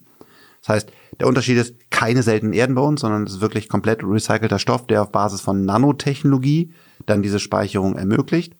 Der Speicher ist, da rechnen wir gerade noch raus, aber um viele Xe günstiger als Lithium-Ionen-Speicher. Auch das, was heute wirklich eine Gigafactory kann, also der, der günstigste äh, Speicher der Welt. Ähm, unser Speicher kann viel mehr Ladezyklen. Die, die klassische Batterie ist nach, gibt's verschiedene Aussagen und verschiedene Möglichkeiten zu, aber zwischen 1000 und 5000 Mal ist eine Batterie einfach kaputt, hat sie nicht mehr, kann, hat sie nicht mehr die Kapazität. Das ist bei Kraftblock nicht so. Kraftblock kann, wir haben nach 30.000 Mal aufgehört, aber äh, wahrscheinlich fast unendlich oft bei voller äh, Leistung geladen, entladen werden. Und das ist so ein Speicher, den wir mit vollem Herzblut voranbringen, um die Energiewende zu ermöglichen. Aber kann man sich sowas in, in den Haushalt stellen? Nein. Oder wie kann ich mir das vorstellen? Das ist eher fängt so- an bei Projekten bei ungefähr 5 Millionen Euro. Das heißt, ähm, du hast halt äh, da, wo auch die Energie erzeugt wird, Windparks, Solaranlagen, du hast irgendwie größere Hotelkomplexe, äh, da überall, dann ab dann macht das macht das Sinn, ihn einzubauen. Du kannst ihn nicht bei dir irgendwie an die Wand hängen zu Hause. Das ist äh, was, um das Grundlastproblem zu lösen bei der Energiewende, nehme ich an. Ne? Dass es sagen, äh, wir nicht mehr diese konventionellen äh, Kraftwerke irgendwann haben, die sagen die Grundlast erzeugen, wenn die Sonne gerade nicht scheint und wenn der Wind nicht weht. Die sogenannten schwarzen Tage zum Beispiel sind ein Problem, das kannst du damit machen. Und äh, ja, und du kannst halt auch dann die Energie abgreifen, wenn, wenn sie da ist. Heutzutage kannst du sie teilweise gar nicht ins Netz speichern, äh, geben, weil das Netz überlastet ist und dann wird der Strompreis negativ. Hm. Und das alles wird durch Speicher verändert, aber Speicher gibt's halt heute nicht in Mhm. wirklich funktionierender Art und Weise. Ähm, äh, ja, es, es gibt, äh, gibt diese Lithium-Ionen-Batterien sind einfach zu teuer und gehen nach zu kurzer Zeit kaputt und verbrauchen zu viel Kram, seltene Erden, der zu teuer ist. Das klingt so unsexy. Die Revolution muss doch irgendwie sexier klingen. Wie so zum Beispiel so ein Flugtaxi. ja, also äh, Flugtaxi ist, ist auch sicherlich äh, eine, eine große Revolution und auch, ja, auch da ist wieder lustig zu sehen. Ähm, wir, wir haben ja da relativ früh investiert, als der Markt quasi noch belächelt wurde. Und dann haben alle gesagt, ja, super Frank, dass du das machst, aber boah, ob ich jetzt auch noch da investiere, das weiß ich nicht. Also da hat auf einmal keiner Bock, äh, da, da zu investieren. Und dann haben wir, haben wir Atomico als, als engen befreundeten Fund äh, davon überzeugt, äh, mal 10 Millionen äh, immerhin zu investieren. Großer Fonds in Europa vom Skype-Gründer. Genau, von Niklas, der genau Skype-Gründer. Und ähm, ja, und dann hat irgendwann Doro Bär, weil, weil wir uns halt eng ausgetauscht haben, davon auch irgendwann, glaube ich, in Tagesthemen gesprochen und dann gab es Ich glaube, es am ZDF, oder? oder? Ich war Ja. auf jeden Fall irgendeine Ja. Sendung. Und klar, sie war, natürlich war sie auch gerade sicherlich begeistert von dem Gespräch, was wir geführt hatten. Aber äh, dann ist halt Deutschland erstmal und sagt, ja, wer, wer zum Himmelhöllenarsch braucht denn Flugtaxis und ich baue jetzt meine, meine DSL-Leitung und die Leute haben ja total recht. Ich verstehe den Frust, wenn man, wenn man Netflix nicht streamen kann. Aber wir müssen doch das größere Bild sehen. Natürlich muss das behoben werden. Und, ein, und wo wir da stehen im Breitbandausbau, ist eine Katastrophe. Und die 5G-Versteigerung, die jetzt gerade passiert, ist echt krank, weil viel zu viel Geld, äh, langes anderes Thema. Aber Flugtaxis werden ein relevanter großer Markt. Es wird ein Markt, der ähnlich groß ist wie die Autoindustrie. Heute stimmen uns fast alle zu. Und wenn wir da einen Champion bauen in diesem Bereich aus Deutschland, in egal ob der Lilium oder sonst wie heißt, ist das ein so toller Mehrwert für uns Menschen.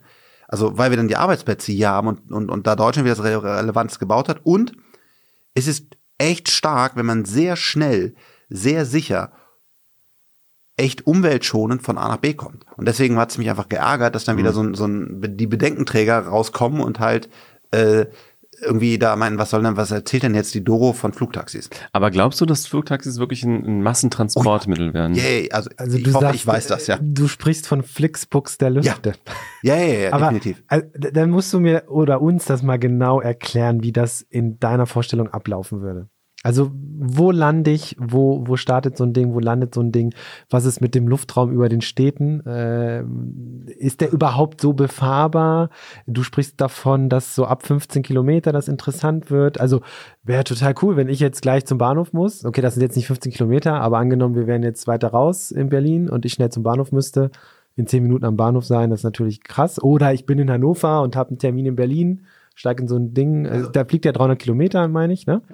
Ähm, Wäre auch Also- super, in einer Stunde da zu sein. Ja. Aber äh, also das, das ist noch in meinem Kopf vielleicht. So, Das ist aber so schwer vorzustellen, also wie ein Smartphone schwer vorzustellen war. Aber der Punkt Ja. ist, also, also erstens habe ich jetzt natürlich, muss man fairerweise sagen, eine sehr starke Lilium-Brille auf, äh, weil, wir- weil wir da natürlich investiert sind und auch das Herzblut drin steckt. Aber es gibt ja auch viele andere Anbieter.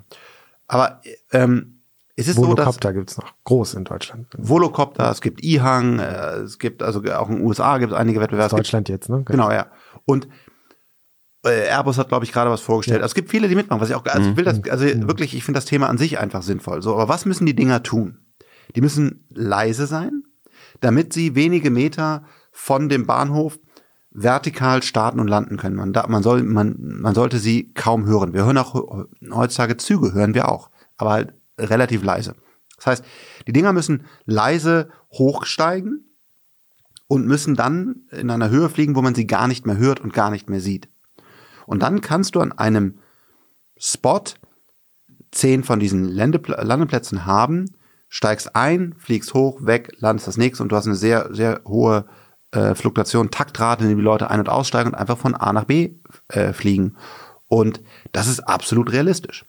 Aber da passen ja immer nur, sind ja so kleine Dinger, da passen immer nur zwei maximal rein bei den meisten Modellen, da kommt jetzt aufs Modell ein bisschen Genau, also aber ich kann da jetzt wieder für, für Lilium Aviation nur sprechen, genau, das ist quasi, da passen mehr Menschen rein, ja, also da passen, Ach so. genau, ja. Vier, fünf wahrscheinlich. Ja, genau. Da also können drei, drei maximal vier, glaube ich. Also das muss auch Lilium jetzt. Äh, da bin ich auch nur Investor und nicht Mhm. eine Managementverantwortung. Aber äh, so drei bis vier Passagiere dazu äh, passen da rein. Also wie in so eine so eine C-Klasse. Aber du brauchst natürlich heutzutage, was auch korrekt ist, immer noch einen Piloten. Auch das wird sich Mhm. perspektivisch ändern. Das ist eine Frage der Regulierung, eine Frage der Technologie. Aber sagen wir mal, in relativ naher Zukunft können dann da irgendwie vier bis fünf Leute von A nach B gehen und wenn, wenn diese Dinger halt schnell hochfliegen, wegfliegen, dann kannst du das wirklich, äh, da bist du beim Flixbus. Ja, Pilot also ist doch teuer. Also erstmal, Piloten wollen viel Geld. Äh, diese, diese, die Vehikel selbst sind vermutlich auch nicht günstig oder auf jeden Fall teurer als ein Auto, würde ich jetzt mal vermuten. Ich bin kein Experte. Ja. Ähm, Aber, die, aber der Dann- Betrieb ist so unfassbar günstig. Und das ist ja auch genau dieser, diese Revolution. Was heute beim, beim, beim Privatjet so teuer ist, ist vor allen Dingen, also zwei Dinge. Die, die werden nur in sehr kleiner Stückzahl produziert. So eine Gulfstream oder selbst eine A320 von Airbus, die werden nicht wie ein Model 3 oder wie auch ein i3 von BMW in Masse produziert, sondern es sind fast eher Einzelanfertigungen. Damit wird es su super teuer. Und das andere ist, diese, diese Engines, die da dranhängen, also sind ja immer nur zwei große oder maximal vier große, da beim größeren Flugzeug, die sind so unfassbar komplex und die musst du nach gewissen Flugstunden ein, wie, auseinanderlegen, komplett auf dem Teppich sozusagen und dann wieder zusammenbauen. Also hochkomplex, sehr, sehr teuer. Und das, was, was die Elektrotechnik bringt, ist, dass man viele kleine Engines verwenden kann, die viel, viel einfacher aufgebaut sind und damit wird das wirklich ähnlich wie eine Glühbirne versus LED so richtig brutal viel billiger. Wenn ich mir jetzt aber mal irgendwie anschaue, wie viele Leute in der U1 jeden Tag fahren oder äh, in der M10 oder so, das ist, das sind ja Massen. Ne? Also, also solche Massen kann ich mir jetzt nicht in der Luft vorstellen. Das, da wäre der Luftraum wirklich komplett voll. Ja, ich glaube auch, dass es immer geben wird. Und ich glaube auch zum Beispiel, Elon Musk macht ja The Boring Company und ich glaube, es ist auch so sehr, sehr, sehr sinnvoll. Ähm, wir werden einfach immer mehr reisen und dieses zum Beispiel, was, was, was, was so Grüne ja teilweise wollen, die sagen, ja, die Menschen sollen nicht mehr reisen, verbieten denen das. Das ist, glaube ich, der falsche Ansatz, sondern wir müssen als Technologen Lösungen bieten, wo Leute ihre Familie sehen können, auch wenn sie weiter weg ist, aber halt auf einem ökologisch sinnvollen Weg. Und da ist eine Hyperloop, ein Lilium. Ich weiß jetzt nicht genau, wie, wie heutzutage die, die, die U-Bahn hier funktioniert, auf welcher Technologie. Sorry, habe ich mich nicht mit befasst. uralt. Aber, Ja. aber wir Die haben brauchen, sogar ganz alte nochmal äh, reaktiviert, weil so, so große Nachfrage ist und die es nicht mehr schaffen. Okay, aber ich glaube, dass das dass, dass, ähm, gute Züge, es gibt ja auch Züge, die wirklich mit tollen Technologien sehr, sehr effizient fahren. Lilium-Jets, wir brauchen alles. Wir brauchen nur selbstfahrende Autos. Ähm, und das ist einfach für mich ein Verkehrsmix. Also ja nicht, dass wir sagen, jeder soll jetzt fliegen, aber es wird, und das ist, glaube ich, heute schwierig für manche sich vorzustellen, es wird ein bedeutender Teil unseres Transportwesens werden. Aber für welche Strecke meinst du? Ist das so die, die Ja, und für welches Klientel? Also, Für jeden, für jeden. Das Also ist eine ganz du- klare Aussage, das ist eine ganz klare Aussage. also ja, kein, das ist kein Transportmedium für die, äh, für die Internetmillionäre aus Berlin, sondern es ist ein Transportmedium für jedermann und ich glaube, dass Lilium dieser Aussage auch gerecht werden was wird die erste Fahrt kosten? Das ist heute nicht öffentlich bekannt. Ja. Was glaubst du, was die erste Fahrt kosten wird? Das will ich nicht Also ich meine, sagen. sie kann ja nicht 50 Euro kosten, um 15 Kilometer zu fahren, weil dann ist es ein Verkehrsmittel für, eben nicht für die Menschen, die eben nicht so viel Geld haben, sondern Flixbus fahren und dann für 15 Euro von Hannover nach Berlin zum Beispiel. Aber das muss man ja erstmal stemmen. Naja, so Eurowings Preis, hebt ja heutzutage auch ab, ne? Und da, also, und das, ich bin ja gerade auch hier mit hingeflogen und äh, da kosten die Sitze auch eine Menge mehr. Und das waren jetzt nicht alles wahrscheinlich Millionäre drin, aber es waren halt Leute, klar, die haben schon einen besseren Job. Die haben halt irgendwie einen festen Job, die verdienen halt 3000 Euro oder 4000 Euro brutto. Äh, aber das würde ich auch schon jetzt als nicht total elitär bezeichnen. Also das, und da kostet halt der Flug von, von Berlin nach Stuttgart kostet halt auch mal 100 Euro. Ja. Aber Stefans Frage nochmal, welche Strecken? Also, was, ist das so diese, diese, diese Kurzstrecken in Deutschland oder, oder noch viel kürzer? Also wäre das auch so ein Nahverkehrsmittel? Also ich glaube, das, was Lilium heutzutage sagt, ist ab 15 Kilometer, aber da muss man jetzt sehen, wenn sie das Produkt dann wirklich vorstellen. Vielleicht werden es also auch 30 innerhalb einer Kilometer. Stadt auch dann quasi. Genau. Aber ähm, so weit wie das Flugzeug heute, was, was die offiziellen Angaben sind, sind 300 Kilometer. Und diese Strecken wird man da natürlich auch nutzen. Aber die Frage ist ja, wo ist der größte Bedarf? Wo passt es am besten? Das muss das Unternehmen jetzt genau evaluieren. Ähm, ja, und ich denke, also keine 10 Kilometer, glaube ich. Also es ist schon eher ein Stück weit, aber vielleicht 15, 30 Kilometer bis zu, bis zu 300. Und dann, wenn man sich ansieht, was ja für alle Wettbewerber in dem Bereich zutrifft, die Batterietechnologie, was ja auch für Elektroautos zutrifft, wird immer besser. Dann sind es vielleicht irgendwann 500, 600. Ähm, es sind auch 1000 irgendwann in den nächsten Jahren vorstellbar. Das ist ja auch genau das, was alle unterschätzen. Sagen, ja, das scheiß Elektroauto macht nach 300 Kilometer schlapp. Ja, wenn man schnell damit fährt, stimmt das. Aber die das Entwicklungspotenzial, was da noch drin steckt, ist so viel größer als beim Verbrenner. Beim Verbrenner sind wir absolut an der Optimierungsgrenze. Batterien fängt gerade erst an. Also natürlich wird ein Elektroauto bald 1000 Kilometer weit fahren. Das, und da, da reden wir über vier, fünf Jahre. Ja, die Flugtaxi. Also die Vision ist cool, wenn ich mir das vorstelle, wie schnell man damit unterwegs sein könnte. sicher. Aber aber was ich mich auch noch frage, ist die, die, diese Regulierungsfrage. Ja, also wo steckt Lilium da jetzt? Die müssen ja natürlich, die können ja jetzt nicht einfach abheben, sondern wenn sie ihren Jet fertig haben, sondern sie müssen ja Regulierung beantragen. Es gibt zwei große öffentlich bekannte Behörden. Das eine ist die EASA in Europa und das andere ist die FAA in USA. Und das sind die beiden, die ganz, weiß auch jeder, die bestimmen, wann und wie welches Flugzeug abheben darf. Sind ja gerade beide sehr, sehr stark auch wieder in der Presse gewesen, weil es dort ein Problem mit einem Flugzeug gab von Boeing. Mhm. Ähm, und das, das ist genau das Gleiche. Also ob da eine Boeing abhebt oder ein, ein Volocopter oder ein, ein Lilium, was ich auch gut finde, das sind die gleichen Behörden wie BaFin, Finanzprodukte reguliert, gibt es die EASA in Europa für den Flugverkehr. Und gibt es da nicht nochmal spezielle Auflagen für den städtischen Luftraum? Also wenn da so ein Jet von Lilium von das Flugrecht Nord ist komplex. Also man darf auch zum Beispiel nicht über so ein Kanzleramt einfach mal drüber fliegen. Ne? Äh, also und aber das sind auch die Regulierungen, die dann für alle für alle gleich gelten. Also oder für die verschiedenen Flugobjekte, die es gibt. Also natürlich ist auch ein Helikopter anders reguliert als jetzt zum Beispiel eine A320 als was ich 250 Mann äh, Passagierjet. Aber das sind Regulierungen, in die sich die Elektroflugzeuge heute einfinden. Es wird sicherlich auch neue Regulierungen geben, weil hoffentlich die Sachen ja auch gefördert und gewollt werden.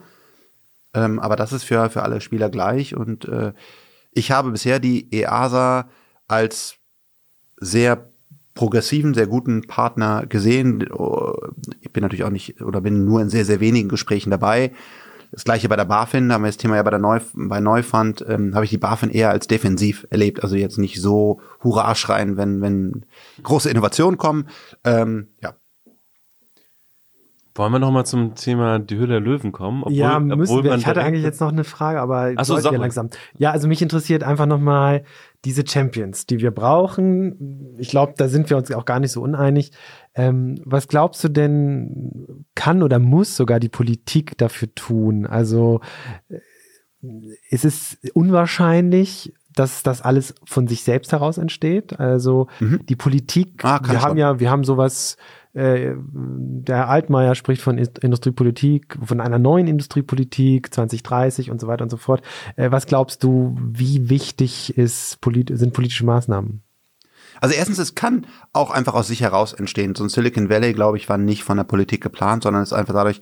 Aber es ist eine ganz andere Kultur, ja, ne? Also, ja, durchaus. Äh, bisschen, aber es gab irgendwann mal Hewlett Packard, dann gab es einen Steve Jobs, der da ein Praktikum gemacht hat. Also ein bisschen wie die erste Internetgeneration hier mhm.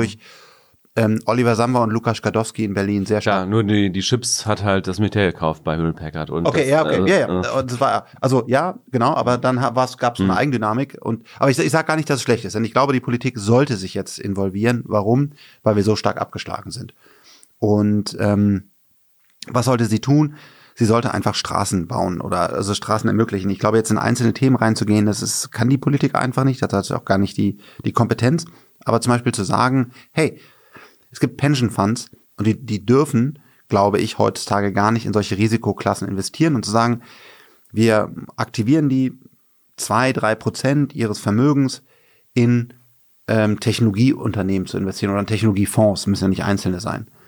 Das wäre für uns, weil man weiß gar nicht, wie wenig Kapital in Venture Capital in Deutschland ist. Dagegen ist ja der BER, glaube ich, aber bitte guckt das nach. Mhm. Glaube ich, kostet irgendwie in der Woche, was wir im Jahr in Venture Capital haben. Aber das war jetzt eine Schätzung, das weiß ich nicht. Aber mhm. man ist, ich bin immer wieder erstaunt, wenn man die Zahlen aus der alten Industrie zu, Techn zu Technologiezahlen bei uns in Deutschland daneben liegt, dann ist es quasi nicht extent. Das heißt, zwei bis drei Prozent von den Pensionsfonds da rein kann gute Returns für die bringen, bringt die auf gar keinen Fall um und wäre ein Game Changer, äh, was, was wir an Kapital äh, bereit haben. Keine Mehrwertsteuer auf Venture Capital Fonds. Wenn jemand sich traut zu investieren, direkte Abschreibungsmöglichkeiten. Einfach ein bisschen jetzt mal für ein paar Jahre Incentives anbieten, damit mehr Leute sich trauen, in Technologie zu investieren.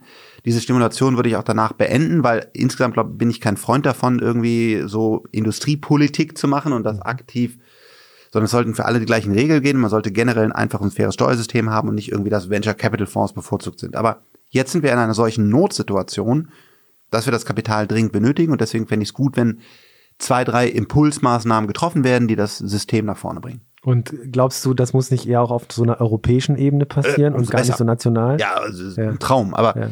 ähm, leider bin ich so ein bisschen von der Realität gefangen.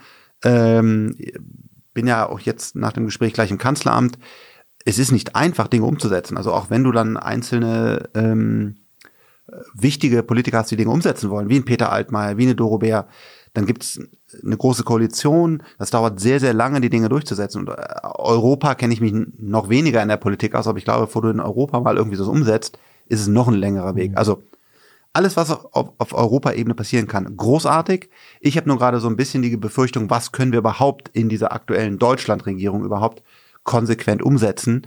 Ähm, und ist die große Koalition nicht mehr mit sich selbst beschäftigt und zu gucken, der eine ist blöd und der andere ist blöd, ähm, werden wir wieder eine aktive mutige Politik erleben. Ich, ich fände toll. Es gibt auch echt fähige Politiker, aber es gibt auch echt unfähige Politiker. Das weiß ich nicht. Wirst du gleich mit Angela Merkel sprechen oder wen triffst du da? Nein, wir treffen im äh, Dorobert. Ah, Dorobert. Okay. Und mit der hast ja, du ja auch kennst ja so schon ganz gut. Ne? Ja. Es gibt ein paar Medien, die sagen, du telefonierst täglich mit ihr. Das ist nicht das wahr. Das glaube ich auch nicht. ähm, aber äh, du, du, du pflegst schon eine Nähe zur Politik. Ähm, bist ja auch im, mit Christian Lindner, glaube ich, mhm. auch ganz gut äh, verbandelt. Ja. Ähm, ist da nicht Aber manchmal, ich war jetzt bei Peter Altmaier. Ja, also. Ist da der Instinkt nicht manchmal da zu sagen, okay, jetzt doch in die Politik, um mal was zu bewegen? Aktuell auf gar keinen Fall, sondern ich merke eher jeden Tag, wie schwer das ist, äh, da was zu bewegen. Und ich habe immer einen großen Respekt vor Christian, vor Doro, vor, vor Peter Altmaier, was die Leute machen, weil du musst so viel Geduld haben. Und als Unternehmer hast du das Tolle, du kommst morgens rein und du hast eine Idee, dann nimmst du dein Team und sagst, pass auf, wir machen jetzt die und die App, das geht so und so, hier ist, du fängst jetzt schon mal mit dem, und dann machst du einfach. Setz mal irgendwas in der Politik um. Ich war ja in so ein paar Diskussionskreisen da, da fehlt mir die Geduld. Also ich würde mich selber oder andere Leute erschießen, aber da wirklich jahrelang wieder fünfmal das gleiche System und du weißt genau, wie es funktioniert, da musst du schon echt sehr überzeugt sein, sehr viel Geduld haben. Ja. Da auch vielen, vielen Dank an unsere äh, Politiker. Und ich weiß, wie schwer, und ich weiß auch, was die von Upload-Filter halten. Thomas Jatzombeck weiß genau, dass das Blödsinn ist. Und, und mhm. Doro Bär weiß das auch. Aber die kommen nicht durch. Mhm. Aber glaubst du nicht, dass solche Impulse der Politik gerade gut tun könnten? Und sozusagen also wie gesagt, ich glaube, wir sind nicht kompatibel. Also wie gesagt, entweder erschieße ich mich oder andere. Das soll alles nicht sein. Also Politik und ich, das sind zwei Themen. Die, ich spreche gerne mit den Menschen. Ich mag die Kommunikation mit mit einem Thomas Jatzombeck, mit einer Doro Bär, mit mit den Leuten, die da was bewegen. Christian Lindner super. Aber kann würde ich jetzt selber aktiv mitspielen? Nein. Aber was wäre, wenn dich äh, ein zukünftiger Bundeskanzler oder Bundeskanzlerin fragen würde? Wir machen jetzt ein Internetministerium oder ein Digitalministerium. Willst du Digitalminister werden? Also wirklich wäre auf so einer Antwort, Ebene. Ja, würde ich, wäre meine Antwort, du hast ja da jemand, der das sehr gut kann.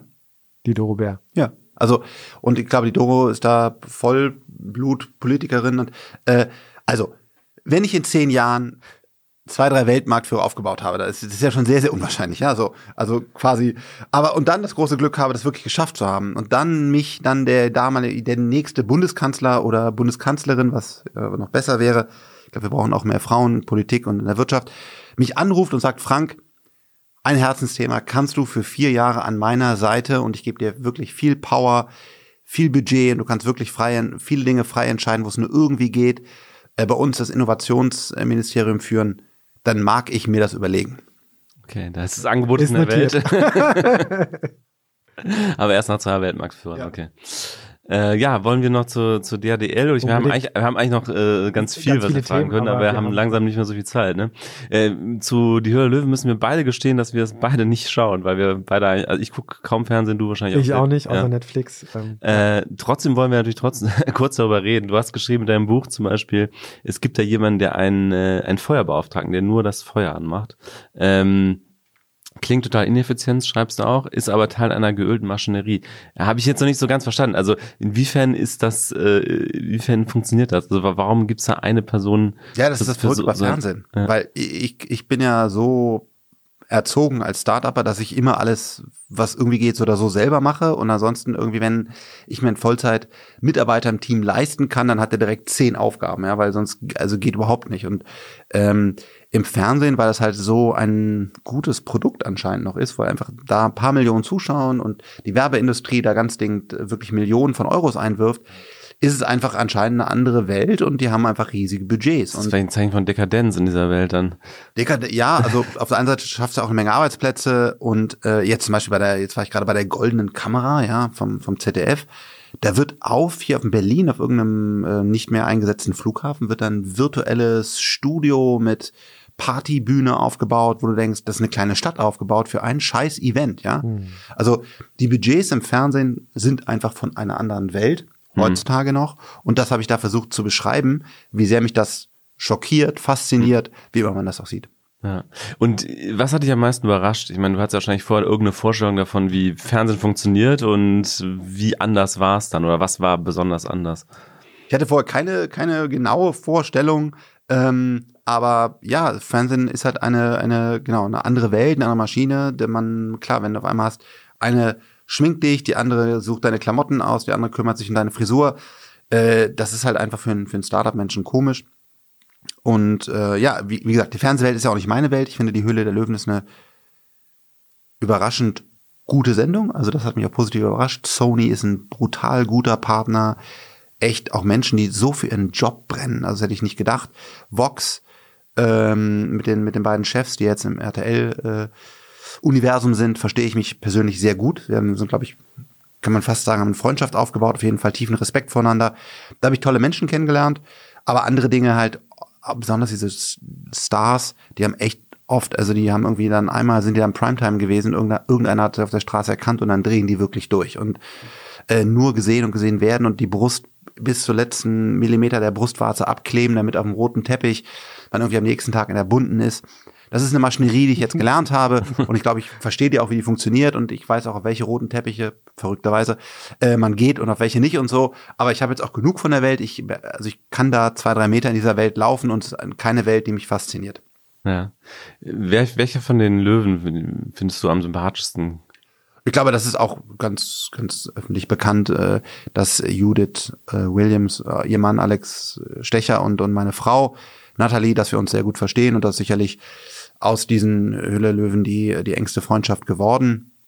Ich habe aber genauso auch Respekt vor einem äh, Ralf Dümmel, äh, der ja so anders ist als ich. Mhm. Also der trägt halt bunte Anzüge, der verkauft billigen, billige Produkte und das kann der Ralf, glaube ich, auch vertragen, weil es, glaube ich, auch, das weiß er auch. Aber der Ralf ist so ein cooler Typ, den ich aber erst auf den dritten, vierten Blick entdeckt habe, weil er halt so anders ist. Aber das ist auch das Schöne. Mhm. Ähm, ich würde auch sagen, dass Ralf und ich heutzutage befreundet sind ähm, echt ein cooler Typ, aber halt total anders, ja, und tickt total anders, aber tiefen Respekt. Er arbeitet super hart. Er ist wirklich zwölf Stunden am Tag in der Firma. Er brennt für seine Produkte, die so anders sind als meine Welt, aber er ist ein guter Typ. Also Ralf, Judith sind sicherlich zwei, zwei Persönlichkeiten, mit denen, mit denen ich mich da sehr gut verstehe. Aber insgesamt, was sich geändert hat, nachdem jetzt gleich gibt's wahrscheinlich einen riesen Shitstorm und es tut mir leid, ich sage immer die Wahrheit, nachdem Jochen Schweizer die Höhle verlassen hat, ähm, äh, war da. Da gab's Beef, ja. Ist da, da gab's echt Beef und, und seitdem gibt's Frieden und da war ist kein anderer Löwe jemals aufgetaucht, wo, wo irgendwie nochmal das entstanden ist, sondern wir arbeiten alle echt sauber und vernünftig zusammen und nach meinem Kenntnisstand ist da immer eine, eine gute, produktive Atmosphäre am Set. Was war denn so der beeindruckendste Pitch in all den Staffeln? Und was war der schlechteste? Also ich habe mal bei einem gelesen, da warst du ganz baff, weil da jemand, ich weiß gar nicht mehr genau was, die Geschäftsidee war, aber als Motivation gesagt hat, äh, sie will weniger arbeiten.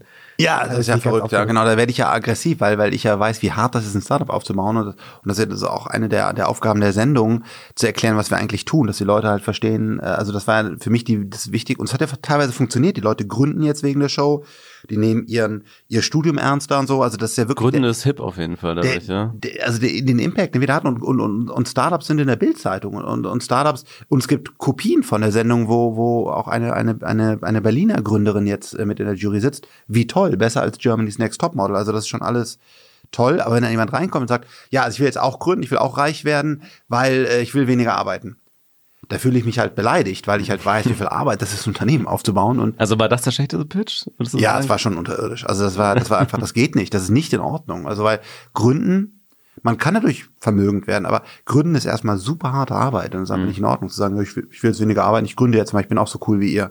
Äh, nee, ist echt harte Arbeit. Und was war das beeindruckendste, der beeindruckendste Auftritt?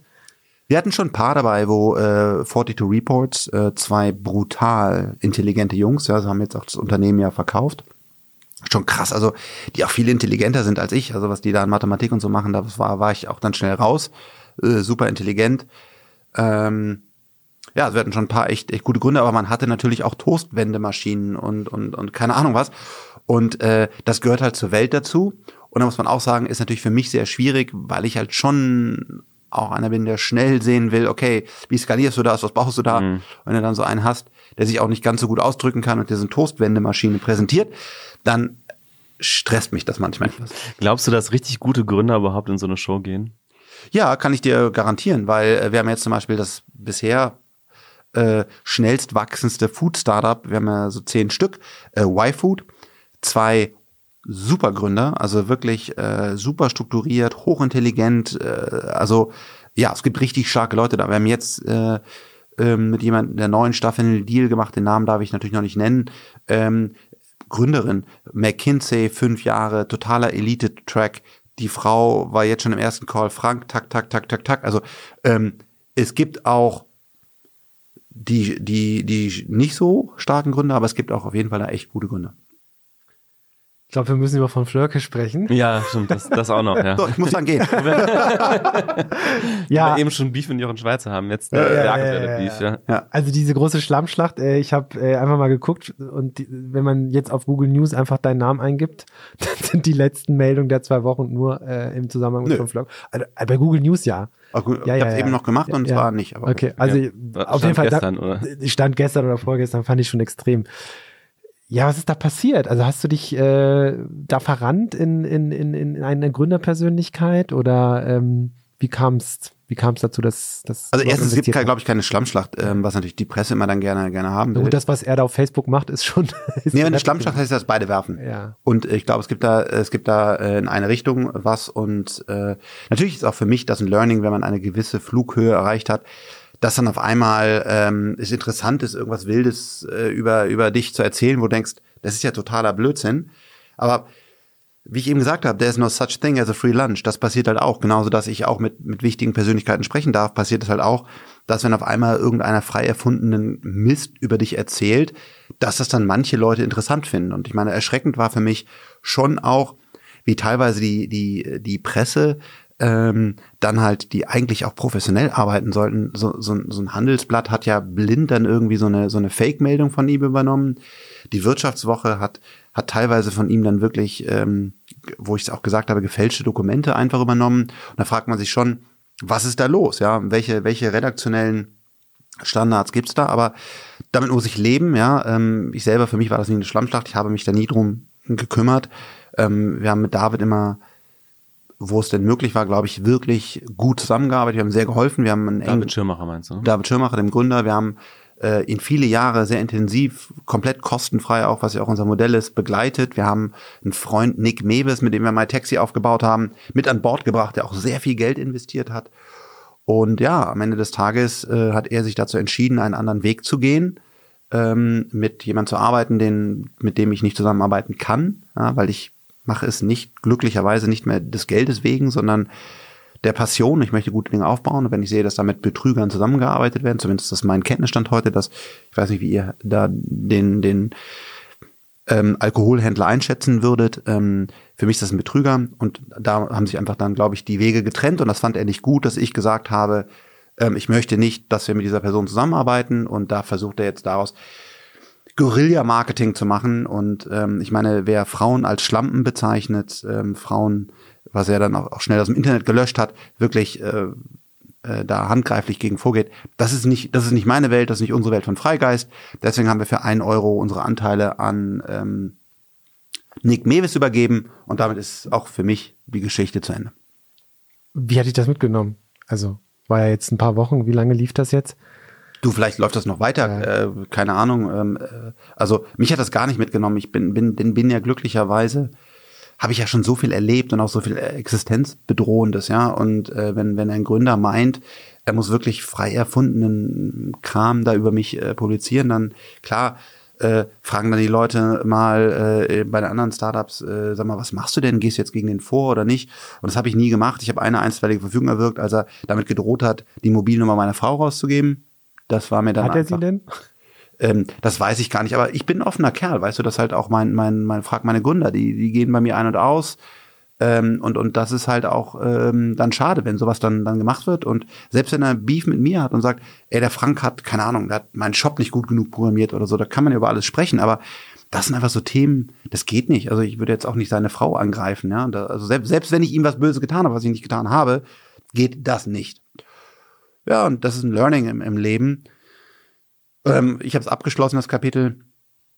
und hoffe irgendwie, dass, dass die, wobei ich glaube, das wird nicht mehr stattfinden, dass die Leute irgendwie ihre Ware noch bekommen. Ich hoffe, dass die Gläubiger da noch ein paar Euro bekommen und ich bin raus.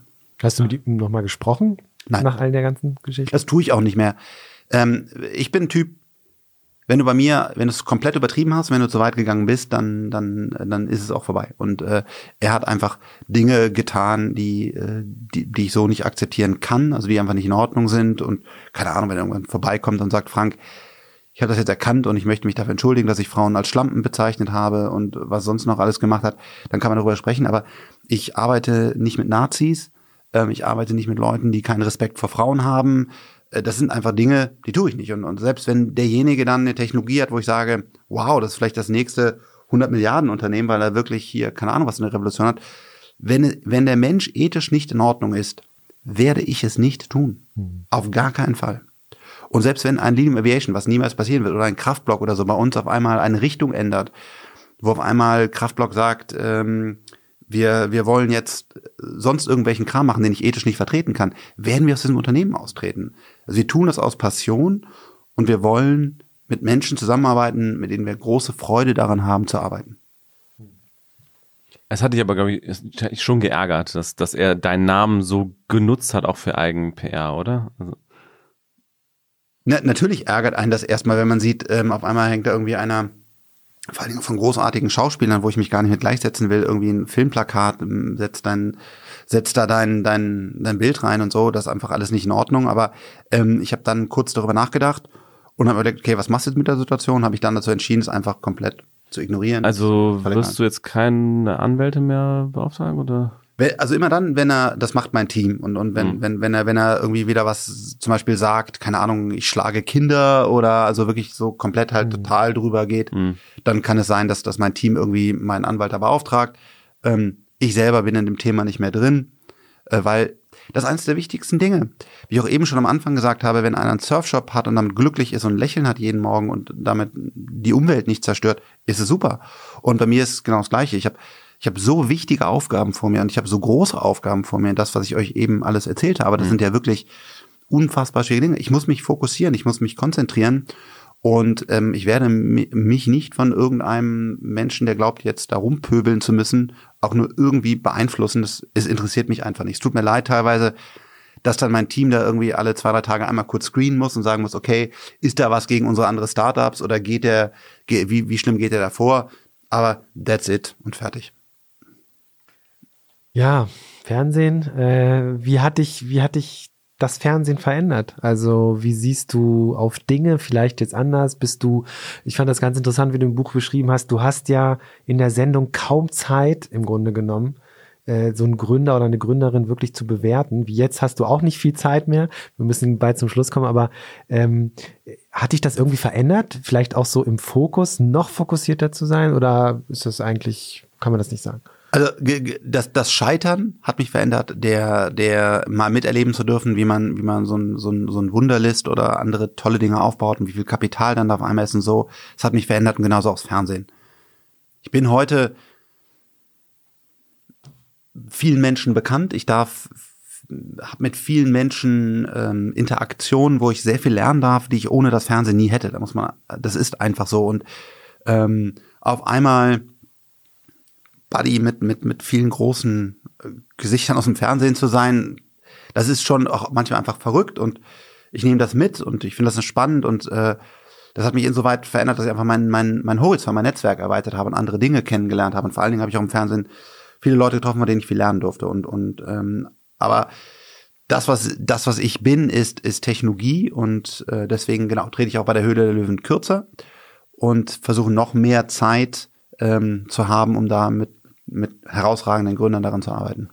Wir müssen zum Ende kommen, aber noch eine ganz kurze letzte Frage, weil unsere Leser immer sehr, Leser und Hörer äh, und Hörerinnen und Leserinnen immer sehr interessiert sind an Produktivitätstipps und an Optimierung, ah. Selbstoptimierung und sicherlich hast du da auch was. Hast du irgendwie ein Ritual, eine App, ähm, irgendeine Methode oder sowas, wo man wirklich sagt, wo du sagst, das ist das, was sich wirklich bei der Produktivität, Produktivität nach vorne bringt? Ich kann versuchen, so ein paar Sachen zu sagen. Das eine ist, ähm, schaltet Notifications aus, soweit es geht. Ähm, wenn ich manchmal äh, bei mir auch im Team bei Leuten sitze, dann geht's bing, bing, bing, weil irgendwie Slack reinkommt oder sonst was. Ähm, schaltet das aus oder halt bewusst an und aus, weil ich glaube, das Wertvollste und Schwierigste heutzutage ist dieses Get into the Zone. Also wo du mhm. wirklich, du hast alles ausgeblendet, du bist in deinem Code oder deinem Design oder deiner Präsentation oder was immer du gerade erstellst und bist wirklich eins mit, mit deinem Werk das sind diese goldenen Momente und die muss man, die, die glauben, brauchen wir, glaube ich, mehr, weil wir immer schneller werden, immer kleinere Zeitscheiben haben. Versucht einfach echt am Tag ein, zwei Stunden mal richtig in, in the zone, also da reinzukommen und einfach in der, in der Erschaffung zu leben. Und das macht man halt Push-Notifications aus.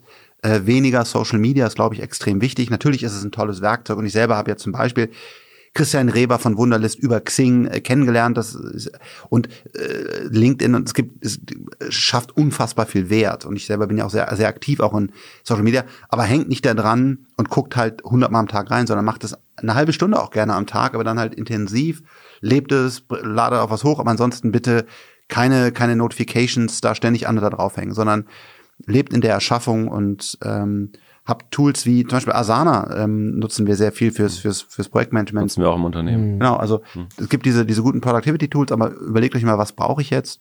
Ich glaube, mehr Voice äh, ist für mich so ein bisschen dieses Jahr. Also ich glaube, Voice ist langsam da, dass man es nutzen kann, um Notizen und Messages nicht mehr zu tippen, sondern wirklich auch zu machen. Das muss Nutzt man noch du das sehen. täglich, Siri? Genau, ich ja? habe es jetzt gerade okay. umgestellt.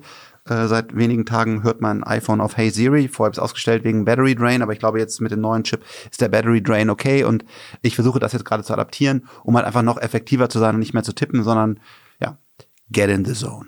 Und du schaffst es gut mit den Notifications abstellen und nicht ja, drauf gucken? Okay. Total. Auch genauso wie das, das, das, das, das Thema von eben, das, das glaube ich da, das kriege ich wirklich gut hin, weil ich halt weiß, wie wichtig das ist, in Ruhe an diesen Themen zu arbeiten. Ja. Frank, vielen Dank für deine Zeit. Vielen, vielen Dank. Äh, Danke auch. Ein sehr intensives, interessantes Gespräch. Danke euch. Ciao. Tschüss. Ja, das war schon wieder eine Folge von Startup DNA. Vielen Dank, dass du dabei warst. Ich freue mich über euer Feedback, eure Kommentare, zum Beispiel bei iTunes oder natürlich auf all meinen Social Media Kanälen. Bis bald, euer Frank.